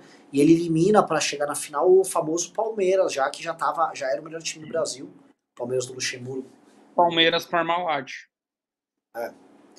Uh, não falamos tanto sobre 98. O que, que, que você vê ali? 98 tem o caso. Demos azar, do... demos azar, perdemos Romário. Aí eu estava começando dizendo que eu, minha cabeça é guardiolista, mas eu aprendi com o Tostão, Renan, uma coisa. O Tostão sempre martela e, e cara, tem uma dor no meu coração. Pouca gente sabe, em 2002 o Tostão foi chamado para ser coordenador técnico da seleção. O Tostão é um homem decente, diferente daquele bosta que você acabou de mencionar o nome casa gigante, casa pequena, casa cheiradora, sei lá, não, lembro o nome, casa maconheira, casa craqueira, casa viciada, não... que nome que você falou? Era um jogador que jogou muito tempo atrás na seleção, não lembro o nome. Casa baixa, casa, coisa assim. casa doente, casa que devia ser internado, casa lixo. O Tostão foi convidado e aí ele achou que a posição que ele tinha na imprensa, na época ele já escrevia na Folha, inviabilizava. É um, é um lord. O Tostão é um não é um ser humano. É um lord. E ele abriu mão da, do convite. Ele não quis. O Tostão entende futebol como se juntar eu, você, o André Luiz, todos os palpiteiros que nós conhecemos, não vai dar 10% que ele entende. E ele falava antes da Copa: não adianta ter Neymar. Nós só temos Neymar jogos se ganham dentro do campo. Ah, o sistema é importante? É. Modelo é importante? É. Mas no final, quem ganha o jogo, Renan? É o jogador dentro do campo. Sim. Em 98, faltou um, o, o cara que era um dos nossos gênios. Romário contra um dia antes da Copa. E ele tirar muito o peso do Ronaldo, né? Muito. Ele ele ia deixar o Ronaldo leve. Era outra Copa. Era outra Copa. O Brasil ia ganhar aquela Copa com o pé na costa. E aí na decisão. Com o pé nas costas, mas assim, ganhava aquela Copa. Romário. Vamos falar de bastidor? Vamos dar umas informações aleatórias para os seguidores da live do MBL. Porra, domingo de noite as pessoas estão assistindo nós, né? Elas merecem umas informações exclusivas. Manda. Primeira fase. Ronaldo está em Paris, feliz, jogando a, a, sua primeira Copa como protagonista. Na, em 94, ele era terceiro reserva do ataque, era um menino. Ali ele é protagonista. O pai e a mãe, a mãe vão para Paris, separados. A mãe leva o namorado, o pai leva uma namorada. E os dois têm a brilhante ideia de alugar a casa uma do lado do outro. Qual que é a chance de uma merda dessa dar certo? Nossa. No jogo que nós perdemos para Noruega, foi o terceiro jogo, 1 a 0 para Noruega. 2 a 1. 2 a 1. Isso, Dois gols 2 a 1. Tori André Flor. Meu Deus, eu nunca ia lembrar disso. Um gigante. Gigante, gigante, gigante. Driblava pra caramba. Vai todo mundo pra concentração. Perdemos, tá? Beleza, classificamos. Segue o jogo. O pai e a mãe do Ronaldo se tramam no pau pelo muro e a ah. polícia ah. francesa é chamada. Os dois vão parar na delegacia. Duas horas da madrugada em Paris. O Ronaldo sendo chamado na concentração para tirar o pai e a mãe da cadeia. Nossa senhora, velho. Nas, na, no, no último jogo da primeira fase. Aí tá, fomos passando, fomos passando, fizemos aquele milagre da semi. Véspera da decisão. Ninguém Pausa. entende como. Um dos maiores jogos da história das Copas. Um dos maiores jogos da história das Copas. Para mim, o maior. Para mim, o maior. A semifinal Brasil e Holanda, para mim, é o maior jogo. Eu sei que todo mundo diz que é aquela semifinal de 70 da Alemanha e Itália. Para mim, o maior jogo das Copas é Brasil e Holanda 98. E o Brasil praticou uma injustiça. Aquela Holanda era melhor do que nós como time. Era. Era. Nós tiramos eles. Bergkamp, Overmars, Frank de Boer, o outro do irmão dele que eu esqueci o nome. É... Meu Deus do céu. Como é que era o nome do técnico? Era o Vangal, não era? Que delícia ver o Messi mandar esse cara ir pra puta que o pariu. Eu acho que era o Vangal. O Vangal foi várias vezes técnico do Holanda. É triste ver, é triste que seja o Messi a mandar esse cara pra puta que o pariu, mas ele merece muito. Esse cara é xenófobo, esse cara não gosta de sul-americano, esse cara não gosta de brasileiro, de argentino, de ninguém daqui. O Vangal é um merda. Tudo que aconteceu é, ruim vi... na vida do Vangal é merecido. Já vi muita história sobre ele mesmo. Daí nós fomos pra final, Renan. Daí nós fomos pra final. Ronaldo ah, resolve. Só uma pergunta, Bisotto, bastidores ali. É, o... E a história do Bial? Qual delas? Com a namorada do Ronaldo na época, Susana Werner. É essa que eu ia chegar agora. Ah, então tá. Vamos para a final. Ronaldo concentrado e chega a informação de que a Suzana é a Suzana Werner, não é Vieira. A Suzana é. Vieira tem 85 anos agora, Renan, pelo amor de Deus. Eu falei Werner. Suzana Werner, loirinha, gata, pra. Falou Vieira. Suzana Werner. Werner, Werner. Esposa, esposa do Júlio César atualmente. A mulher decente. Ah, Chega a informação pro Ronaldo de que faz tempo, faz uns 30 anos já, tô, acho que estão completando bodas de, de prata, casamento sólido. Mas nessa época não, é, ela não era sólida. a mulher líquida. E aí chegou a informação pro Ronaldo. E aí a informação de bastidor. Chegou a informação pro Ronaldo que estava saindo gol no Brasil. E ele não estava participando dos gols. A bola estava entrando e não era ele que estava metendo. Nossa, e aí ele tomou um... Aí ele tomou uns negocinhos para se acalmar, Renan. E aí deu a convulsão. A convulsão foi remédio. É, é muito nítido, porque o, ele nunca teve problemas neurológicos para sair tendo convulsões do nada. E também não era uma amarelada, que inventaram que ele amarelou, não sei se você lembra. Ah, o Ronaldo amarelou, o Ronaldo amarelou. Não era uma amarelada. É, teve alguma coisa que rolou mesmo. Só pra nós deixar claro aqui uma coisa. Ronaldo, Neymar, Zico, Pelé, Falcão, esses caras não amarelo. Esses caras perdem. Acontece, vocês podem acreditar, é um jogo de futebol. Os caras perdem. Esse cara não amarela. Cara desse nível não amarela. Ronaldo nunca amarelou, Neymar nunca amarelou. Neymar até o último minuto de 18 estava tentando. Neymar de 22, Renan. O Neymar odiado meteu o gol. E é triste. Não, não foi qualquer tô, gol. Tô engolindo, viu? Tô engolindo o choro aqui porque foi o gol mais comemorado que eu vi da seleção desde 2002, dentro da minha casa.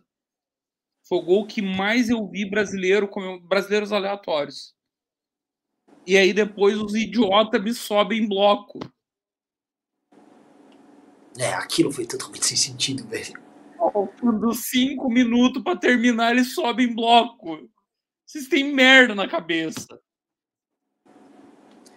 Vamos e lá, não tem Nós já vamos continuar antes que eu esqueça. Tite vai se fuder, seu filho da puta.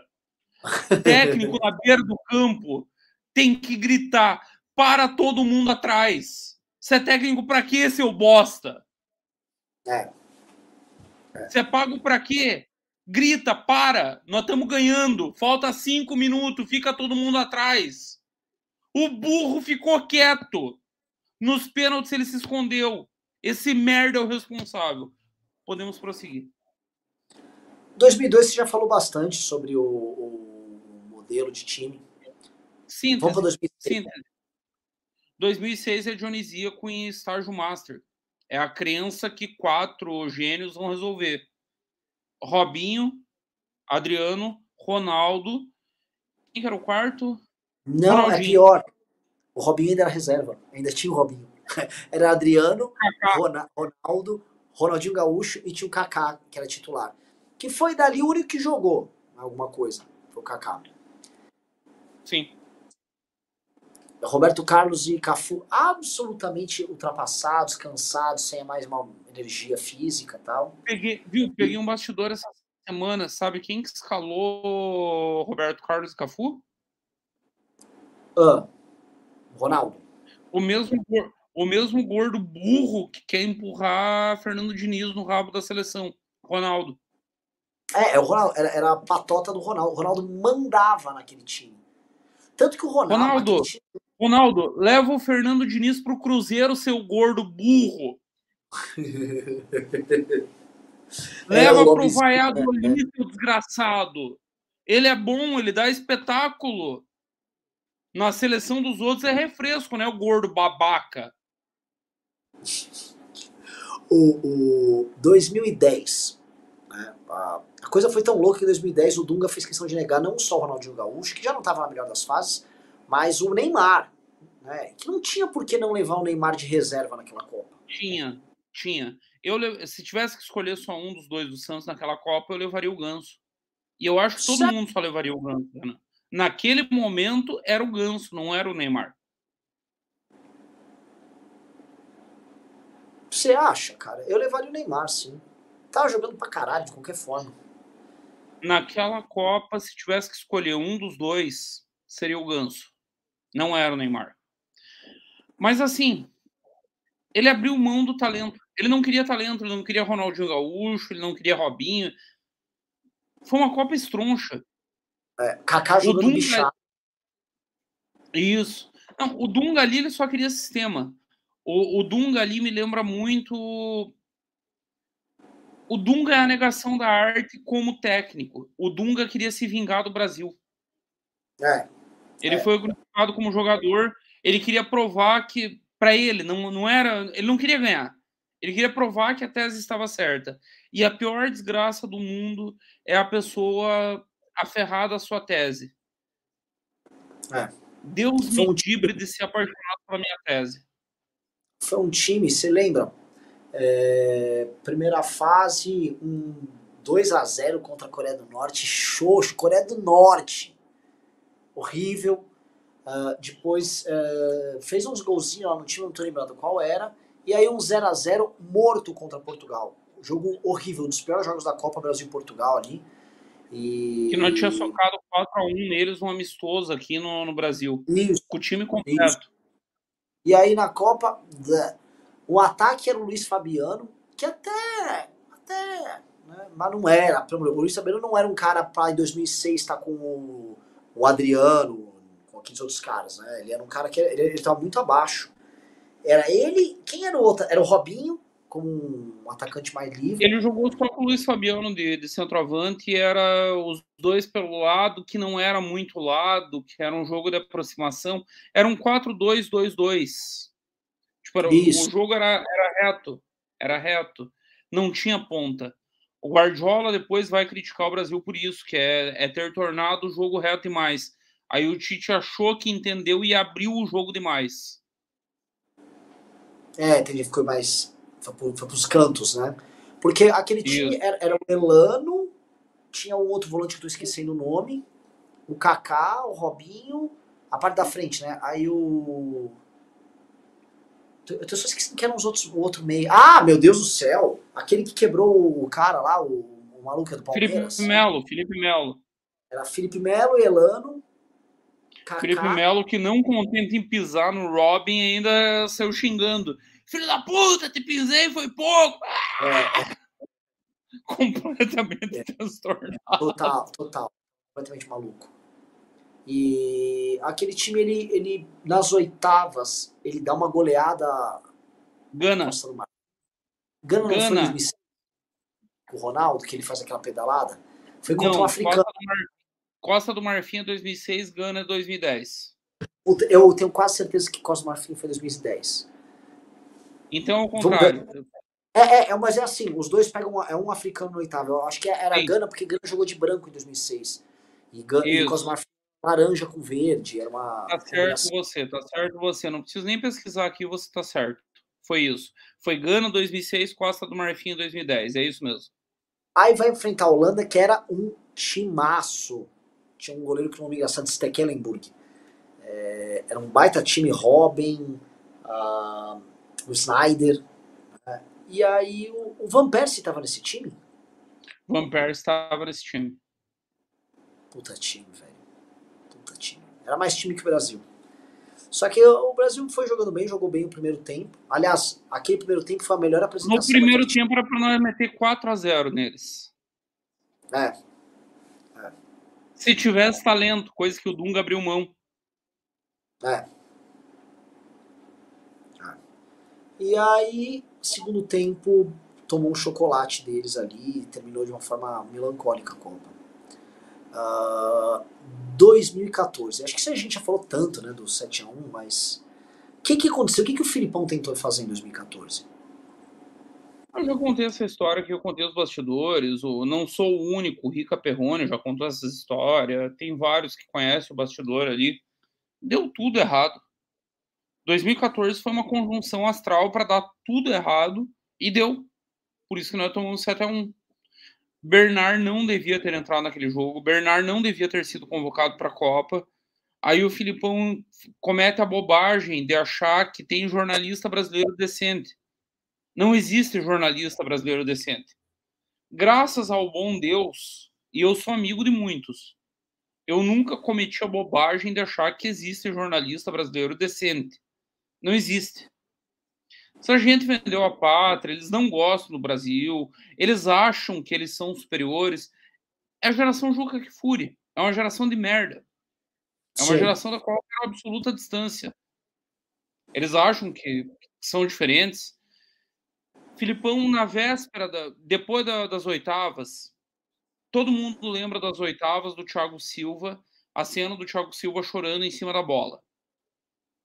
Aí o Filipão entendeu onde é que estava o problema. A seleção estava sentindo o peso de jogar em casa e ele chamou os jornalistas que estavam cobrindo para uma churrascada. Gaúcho resolve as coisas no churrasco. O Filipão achou que resolveria. Fez um churrasco com a imprensa. E aí, no meio do churrasco, bebida vai, bebida vem. Perguntam para o Filipão: se arrepende de alguma coisa? Bate me arrependo de chamar esse menino. Não tá pronto. Bernard, conversa de cachaça. Eu e o Renan tivemos algumas conversas de cachaça. O Renan nunca falou nada do que eu falei para ele em cachaça, e nem eu vou falar do que o Renan falou sobre o Tour de Blonde em cachaça. Porque essa é a coisa mais sagrada que existe entre homens. Sim. O erro do Filipão foi esse, achar que tinha homem ali. Não tinha homem, tinha o Juca Kifuri, que não é homem. E aí o Juca foi para a Folha escrever uma coluna dizendo que o Filipão se arrependia de convocar o Bernard. Deu uma rebelião no vestiário. O que forçou o Filipão a escalar o Bernard na semi. O que abriu um buraco na direita e a Alemanha mete três gols em 15 minutos nas costas do Bernard Na semi. 14 Mesmo foi uma. 14, Renan. Como é que é o nome do. Tem um, tem um nome para as tragédias gregas? Para o conceito de tragédia grega. Que... Como é que é o nome? Não é nem dionisíaco, nem. nem. É a tragédia. É o conceito de tragédia grega. É o conceito de tragédia, mas chama de tragédia, não é? Você tá... Eu tô com a Ilíada aqui lendo, cara. 2014 é a tragédia. 2014 deu tudo errado. Não tinha como dar certo. Os astros conspiraram, os deuses conspiraram. Deu e tudo o time errado. Era muito novo, muito. Era, ruim o time, né? O Neymar, aquela não, Copa o Neymar foi tudo, tudo errado, Renan. O, o, o, o Mano estava achando um time em 2012. O Mano estava começando a achar um time em 2012. Aí a CBF vai lá e demite o Mano e traz Filipão e Parreira. E eu sou apaixonado pelo Filipão, defenderei o Filipão até a morte. Onde falarem mal do Filipão, me chama que eu vou lá defender. Não era, o Filipão está aposentado desde 2006 que ele saiu de Portugal. No dia que o Filipão saiu de Portugal, ele está atrás de dinheiro. Não é, de, não é nem de Portugal, é do Chelsea. ele sai Chelsea. de Portugal, ele, ele vai para o Chelsea, aí ele sai do Chelsea e vai para a China. Quando ele foi para a China, ele se aposentou. Ah, mas depois ele foi campeão brasileiro pelo Palmeiras. Desculpa acabar com a ilusão do jovem brasileiro que é Pacheco. O Brasil não tem futebol faz 30 anos. Qualquer técnico meia boca ganha campeonato brasileiro. Foi a Copa do Brasil ainda que ele ganhou. E ainda e é pior. E o brasileiro, 2016. Não, 16 é o Cuca. Não, ele ganhou uma Copa do Brasil pelo Palmeiras e ele também e... rebaixou o Palmeiras. Ele tinha rebaixado o Palmeiras em 2012 e depois disso trouxeram ele para a seleção. Foi genial. Isso. É o cara vivendo de currículo, né? E aí, o time não era grande coisa, mas ele tinha, assim, como era jogar. Ele não é que ele tinha a obrigação de ganhar, ele tinha a obrigação de ganhar e jogar bonito.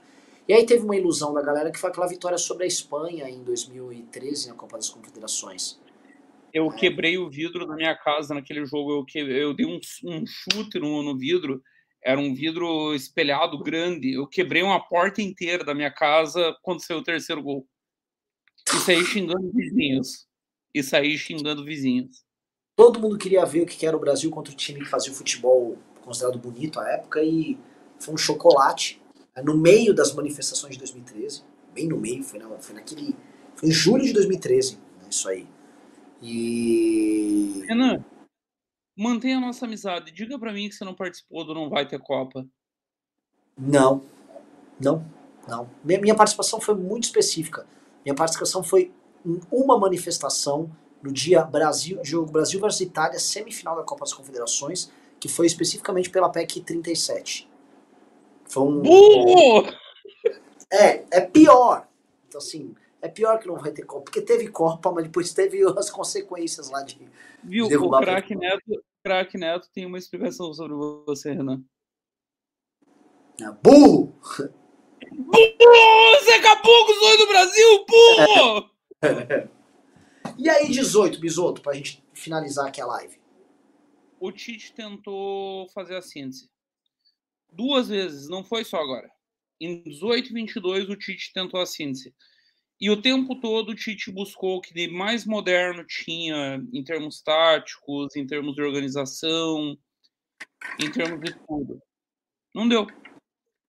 Por uma série de motivos. O, o Tite é um técnico de clube.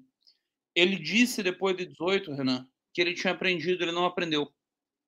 Ele não entendeu que Copa é tiro curto. Ele não entendeu que o papel do líder às vezes é ser cruel. É, me parece que ele foi muito amigão. Eu, eu percebo a defesa que o Neymar tá fazendo dele agora, muito a de um cara que teve... Que foi defendido a vida inteira. Sim. É, e o Tite, o Tite, o Tite defendeu o Neymar aquele... pra caralho, o é. Neymar tá devolvendo. E o. E era um time que, enfim, tava começando a ficar arrumado, mas você sempre fala, ah, aquele time deu um baile na Bélgica. Para mim, ele deu um baile no segundo tempo na Bélgica. Ele realmente jogou bem melhor no segundo tempo. Não, o primeiro tempo foi engolido, está certo. E mas ele não era um, não era ainda o que é o time de hoje. O time de hoje que é melhor do que aquele time. É, né? Perdeu. E aí o de hoje a gente já comentou muito.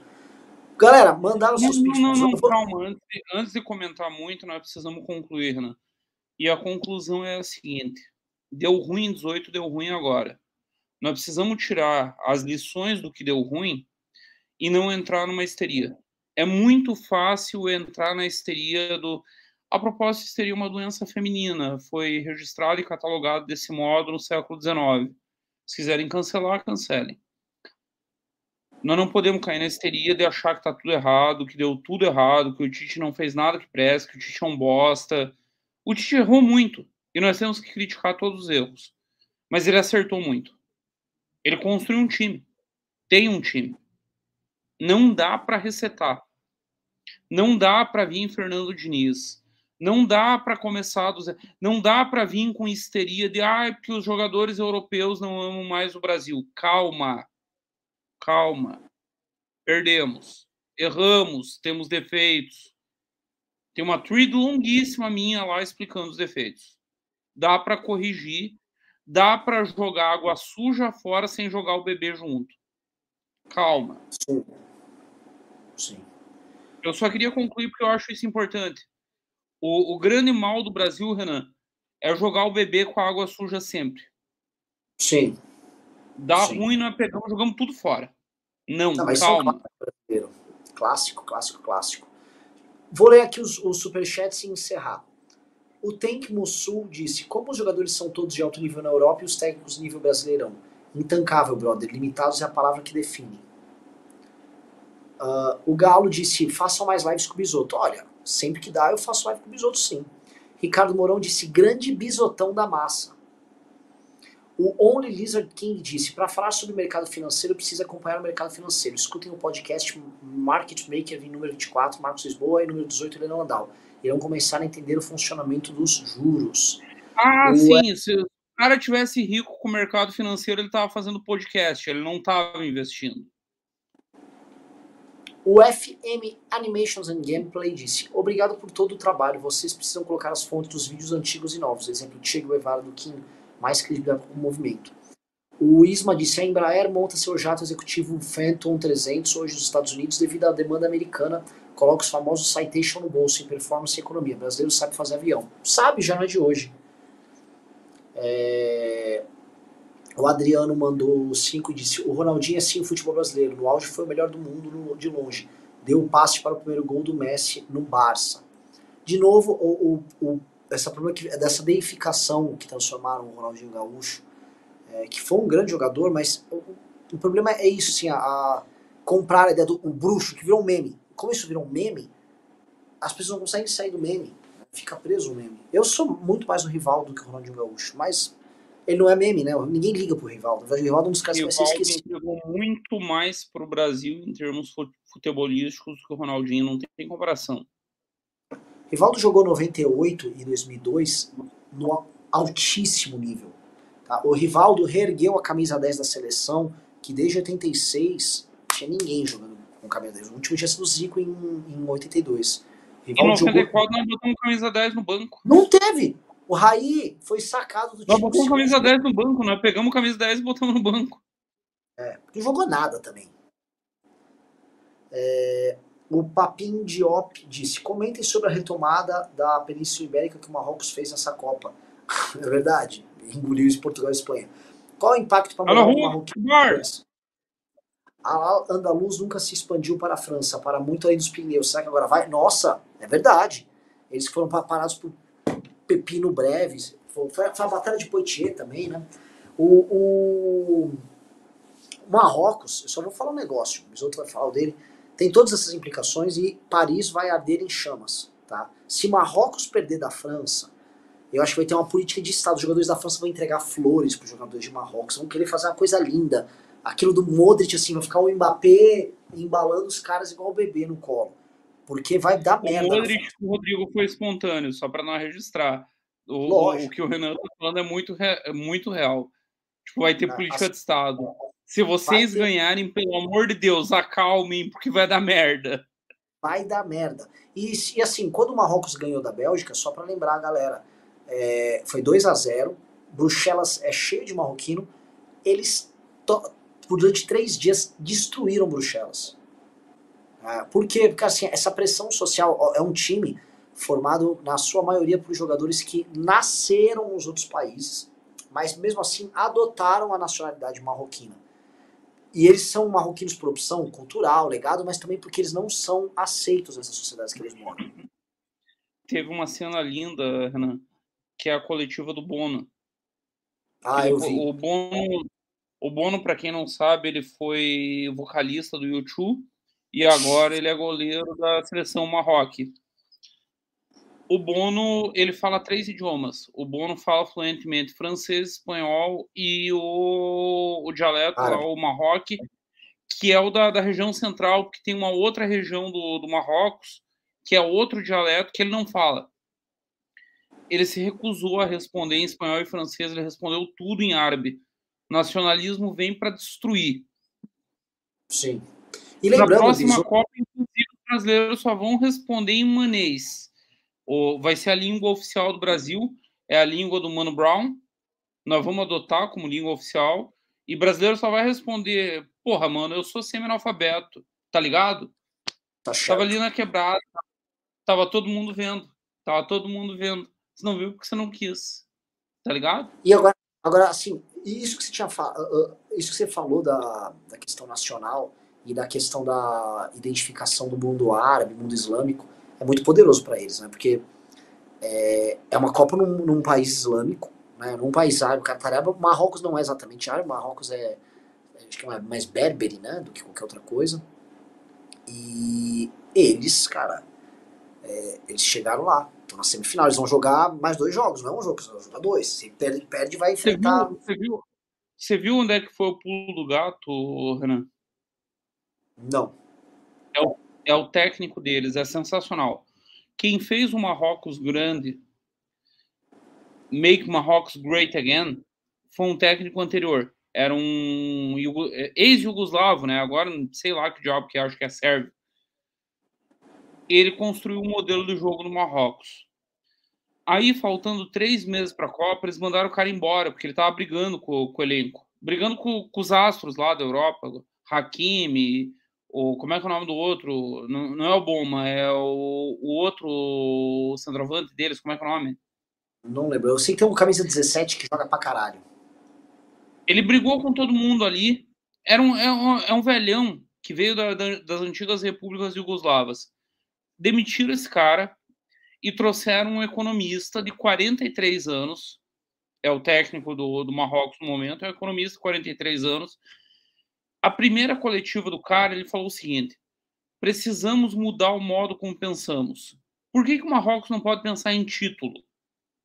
E, tipo, é ridículo. Quem é o Marrocos para pensar em título? Sim. Mas o cara pensou. Eles estão na semi.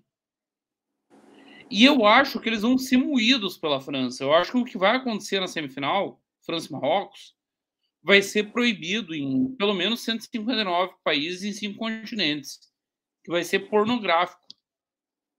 Mas vai que, né? Eu achei que Sim. aconteceu mesmo contra Portugal. O cara foi lá e disse que eles podiam ganhar. Sim. E eles estão acreditando, né? E essa foi, essa foi a sacada. Contra Portugal, eles tiveram uma entrega tática genial. O Marrocos jogou melhor do que Portugal uma parte do jogo. Na verdade, segundo tempo Portugal arrumou, mas o Marrocos no primeiro tempo deu um baile. Toda vez que atacava, levava perigo. No segundo tempo teve chance, goleiro, é, bo, assim, goleiro, a, defesa aberta, o cara podia ter feito 2 a 0 Vamos lá. O... Antes de você seguir, Renan, 2014, dezembro, mais ou menos nessa época que nós estamos nesse ano, eu tava parado aqui na beira-mar com um amigo meu tomando uma cerveja e aí passou um caminhão. Era um caminhãozinho ridículo e umas 10 pessoas atrás. Era a manifestação do MBL, 2014. Ah, eu lembro. Foi, foi e aí, aí. E aí esse meu amigo, muito petista, disse assim para mim, porra, que coisa ridícula, Eduardo, é isso que você defende? 12 otário pedindo impeachment da presidente? E aí eu respondi para ele o seguinte, Renan, há 2014 anos atrás, só para lembrar, 2014. 12 se reuniram em torno de um louco lá no, em, na Palestina.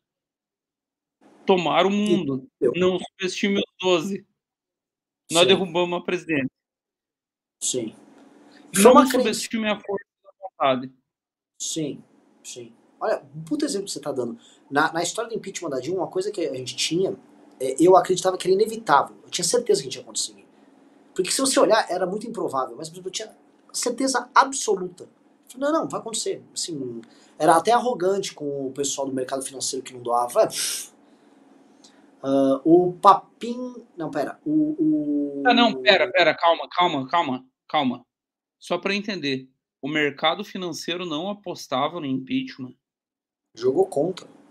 Né? Jogou contra. Não é a turma que acerta tudo? Eles, ó, vou te falar, eles erraram até o começo de 2016. Mas eles são gênios. Cara, mano, estudou no MIT, o cara. É, os gênios lá. É, o Modern é isso que vocês seguem, seus libertários, antes que eu esqueça. É.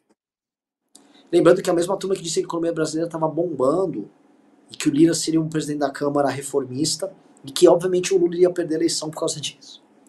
Essa mesma turma. O Modern Painting Studio disse: debate entre Kim Adriles rola? Não. O Horácio Pupin disse: cadê o Kim? Tá em Brasília.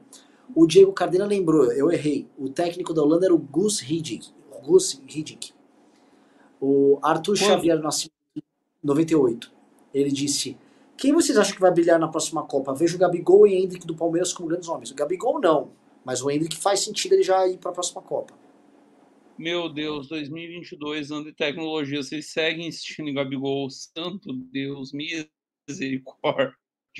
Por último, Elardenburg disse: Renan, sobre São José dos Campos, veja a história de Casimiro Montenegro, fundador do ITA. Entreguei a biografia dele pro Beraldo, conversa com ele a respeito. Já vi falar dele, inclusive já me mostraram essa biografia. É, precisam conhecer a história desse planejamento. Isso aí foi um planejamento. O caso do, do, do região São José dos Campos, o caso da Embraer, ITA, etc. E o caso do agro brasileiro são dois casos que nós temos que estudar muito é, até para tirar essa coisa vira-latística que a gente tem, de que a gente não consegue montar planos que tem começo, meio e fim e tem resultados positivos. E por último, Diego Cardena disse: façam lives pós-corridas de Fórmula 1 no ano que vem. Espero que no que vem a gente tenha uma temporada boa. Até metade dessa aqui tava boa, depois ficou uma bosta. E é isso, Bisotão. Muito obrigado. Sigam o Bisoto. Mandem pix pro Bisoto. E. Fomos Mandem lá da produção, botando meu pix no ar. Hã? O que foi esse áudio? Foi uma. A Siri, eu falei, mande um áudio, pro, mande um pix pro Bisoto. Aí o, a, o celular identificou que era pra eu mandar um pix pra você. Falou, não tem como, não mande um pix pro Bisoto. Foi uma coisa doida aqui. Mas é isso. Renan, largue mão de ser velhaco, manda o pix. Mandem pix pro Bisoto. Falou, galera.